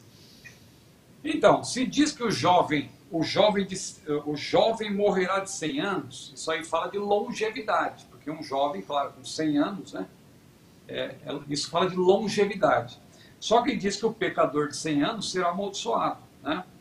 É, e se o jovem morrerá, porque terá morte. E terá pecado também. Veja, um, versículo, um mesmo versículo responde a duas perguntas. Vai haver morte e haverá pecado. Porque o diabo vai estar preso, só que o ser humano, ele, é, antes da transformação, ele tem ainda no seu corpo habita né, a natureza caída, a natureza adâmica. Então, é, ele é tentado a partir da sua própria natureza. O diabo vai estar preso, ele é o tentador, mas é a tentação que vem de fora. Tiago também falou que cada um é, é, é tentado quando atraído e engodado pela sua própria concupiscência. Né? Então, uh, eles vão ter também a tentação carnal. Mas desculpa, eu acabei o, nós temos já. aqui uma pergunta do irmão Gerson. Ele diz o seguinte: o 666 seria uma espécie de trindade satânica? Não. É, veja bem, a gente tem o costume de, de dizer isso, né? Porque é, 666, como se fosse uma repetição do número 6, né? Ah, o diabo tenta ser 6, mas tenta ser 7, mas ele continua 6. Só que no texto grego, se a gente examinar no texto grego, é, é como se estivesse por extenso. 666. Isso, inclusive, é importante porque os irmãos que são é, preteristas, né, que creem que tudo aconteceu, é, para eles aconteceu tudo no primeiro século e tal, e a grande tribulação já aconteceu no primeiro século, e eles falam que o anticristo é, é um dos imperadores lá e tal. Então, eles muitas vezes gostam de adotar ali é, um manuscrito de 616, mas não, é, ali é um manuscrito que foi claramente, é, quando nós estudamos é, crítica textual, nós vemos que são manuscritos que foram deturpados no Egito. E ali eles aparecem 616, e alguns é, não fica claro, né, por extenso, mas a maioria é 666. Claro que a gente pode, fazendo-se uma aplicação, dizer isso, né? Que é o número 6, tal. Porque a Bíblia fala da tríade satânica, né? Lá em Apocalipse 16, versículo 13, é o dragão, o anticristo e o falso profeta. Só que, é, na verdade, o texto, se a gente for interpretar, porque tem uma diferença entre a interpretação e a aplicação. A interpretação é que ali está escrito 666. São três letras no grego, né, que equivalem a 666. Não é a repetição da mesma letra. Né? Ah, são três letras que equivalem a números diferentes, que, perfaz 666. Ok, pastor Ciro, nós estamos é, super, super sensibilizados, agradecidos, satisfeitos, felizes e abençoados com a sua presença no nosso podcast cristão de hoje. Abrindo o verbo, aqui nós falamos sem reservas, ah, realmente abrindo o verbo. Nós queremos agradecê-lo de todo o nosso coração e pedir para que cada, de, cada dia Deus conserve você com essa mente brilhante para ser este instrumento de Deus para abençoar o povo brasileiro, para abençoar o mundo. Então, nossa mais profunda gratidão e deixo com o irmão os momentos finais para as suas últimas palavras. Eu queria que o senhor acrescentasse esses momentos finais, algumas das suas obras que a nossa audiência precisa conhecer, fala sobre elas, a sua atual atuação como teólogo, professor. Vou fazer uma apresentação relâmpago aqui dos meus livros. Para jovens eu tenho perguntas intrigantes que os jovens costumam fazer, da CPAD, e Adolescentes SA. São dois livros. Aliás, meus primeiros livros. Depois tem uma série para pregadores, erros que os pregadores devem evitar, mais erros que os pregadores devem evitar, uh, erros que os adoradores devem evitar, e também tem um que é escatológico, né? Erros escatológicos que os pregadores devem evitar, todos da CPAD. Depois, é, sobre Paulo, tem evangelhos que Paulo jamais pregaria. Tem também, é, procuram-se pregadores como Paulo. E agora tem a série, né? a série Pregadores da Bíblia, um deles é Paulo também, Paulo, Príncipe, pregadores, todos da CPAD. Tem João Batista, o pregador politicamente incorreto, Pedro, o primeiro pregador pentecostal, Filipe, o primeiro evangelista da igreja, Estevão, o primeiro apologista do evangelho, e Barnabé, né, que muitos pensam que não foi pregador, o pregador de fé e obras. Ah, aqui também na obra Teologia Sistemática Pentecostal, a unidade escatologia é de minha modesta autoria. Tem também esse livro aqui, ó, que é pela editora Candeia, o único livro que eu fiz, e não é pela CPAD, é Autoajuda ou Ajuda do Alto. É um livro mais voltado, né? E eu tenho meu trabalho atual, além da CPAD, que eu continuo escrevendo livros pela CPAD, mas eu também tenho meu trabalho, o pastor Wesley mencionou no início, pelo CETAG, que é o Centro Educacional Teológico das Assembleias de Deus. Tem esse curso, Perguntas Escatológicas, 101 respostas sobre a doutrina das últimas coisas. Né? Quem quiser adquirir, os livros têm no site da CPAD, www.cpad.com.br. Esse aqui é www.cetadeb, escreve-se CETADEB, né? C-E-T-A-D-E-B CETADEC, Centro Educacional Teológico das Assembleias de Deus no Brasil, cetadeb.com.br. Tem esse curso, é um livro, mas é também um curso. Tem esse curso para jovens pentecostais, né? É o curso para a formação de jovens pentecostais, também de minha modesta autoria. E eu escrevo também, por graça de Deus, é, comentários bíblicos em espanhol para o CTI, é o Seminário Teológico Internacional, né, em espanhol. Aqui estuda é, Pentecostes, esse é sobre o Espírito Santo, é, el, é, Siervo de Deus e suas relações, é, la Bíblia, né, como há chegado nos outros, é, aqui escatologia e futuro glorioso da igreja, e o mais recente é sobre o livro do profeta Ezequiel, Ezequiel seu ministério e a restauração de Israel. É um, é um trabalho também é, em espanhol. Né? você, espanhol, você é uma máquina de escrever livro, hein? Meu Deus! Isso com Não. 52 anos, imagina esse homem com mais uns 30 pela frente. É isso, pastor. Eu estou pedindo graças a Deus, não está muito fácil, não. Mas estamos trabalhando.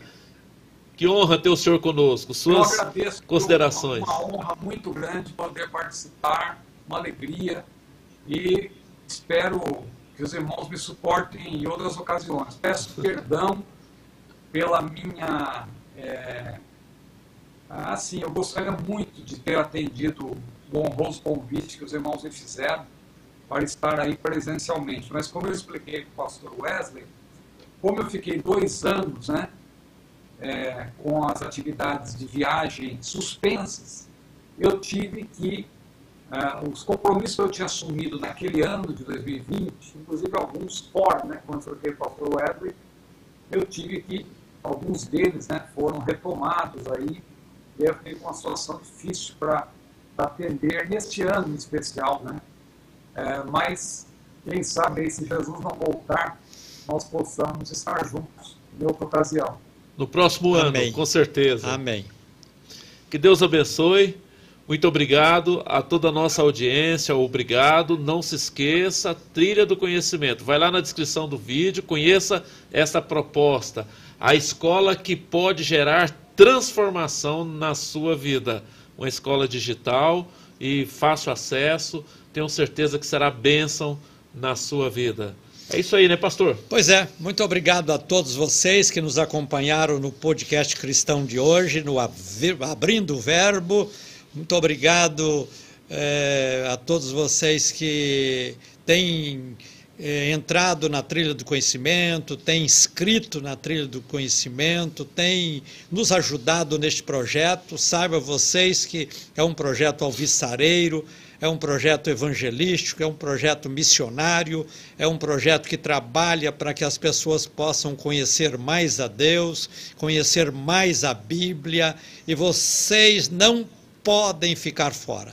Então, é, procurem inscrever-se, adquirir o acesso, isso vai nos dar meios para que nós possamos ampliar este trabalho e alcançar muitas vezes. Um abraço ungido a todos vocês, até o próximo podcast, se assim Deus nos permitir, e digam comigo: a vitória, a vitória é, é, nossa, pelo, pelo sangue de Jesus. De Jesus.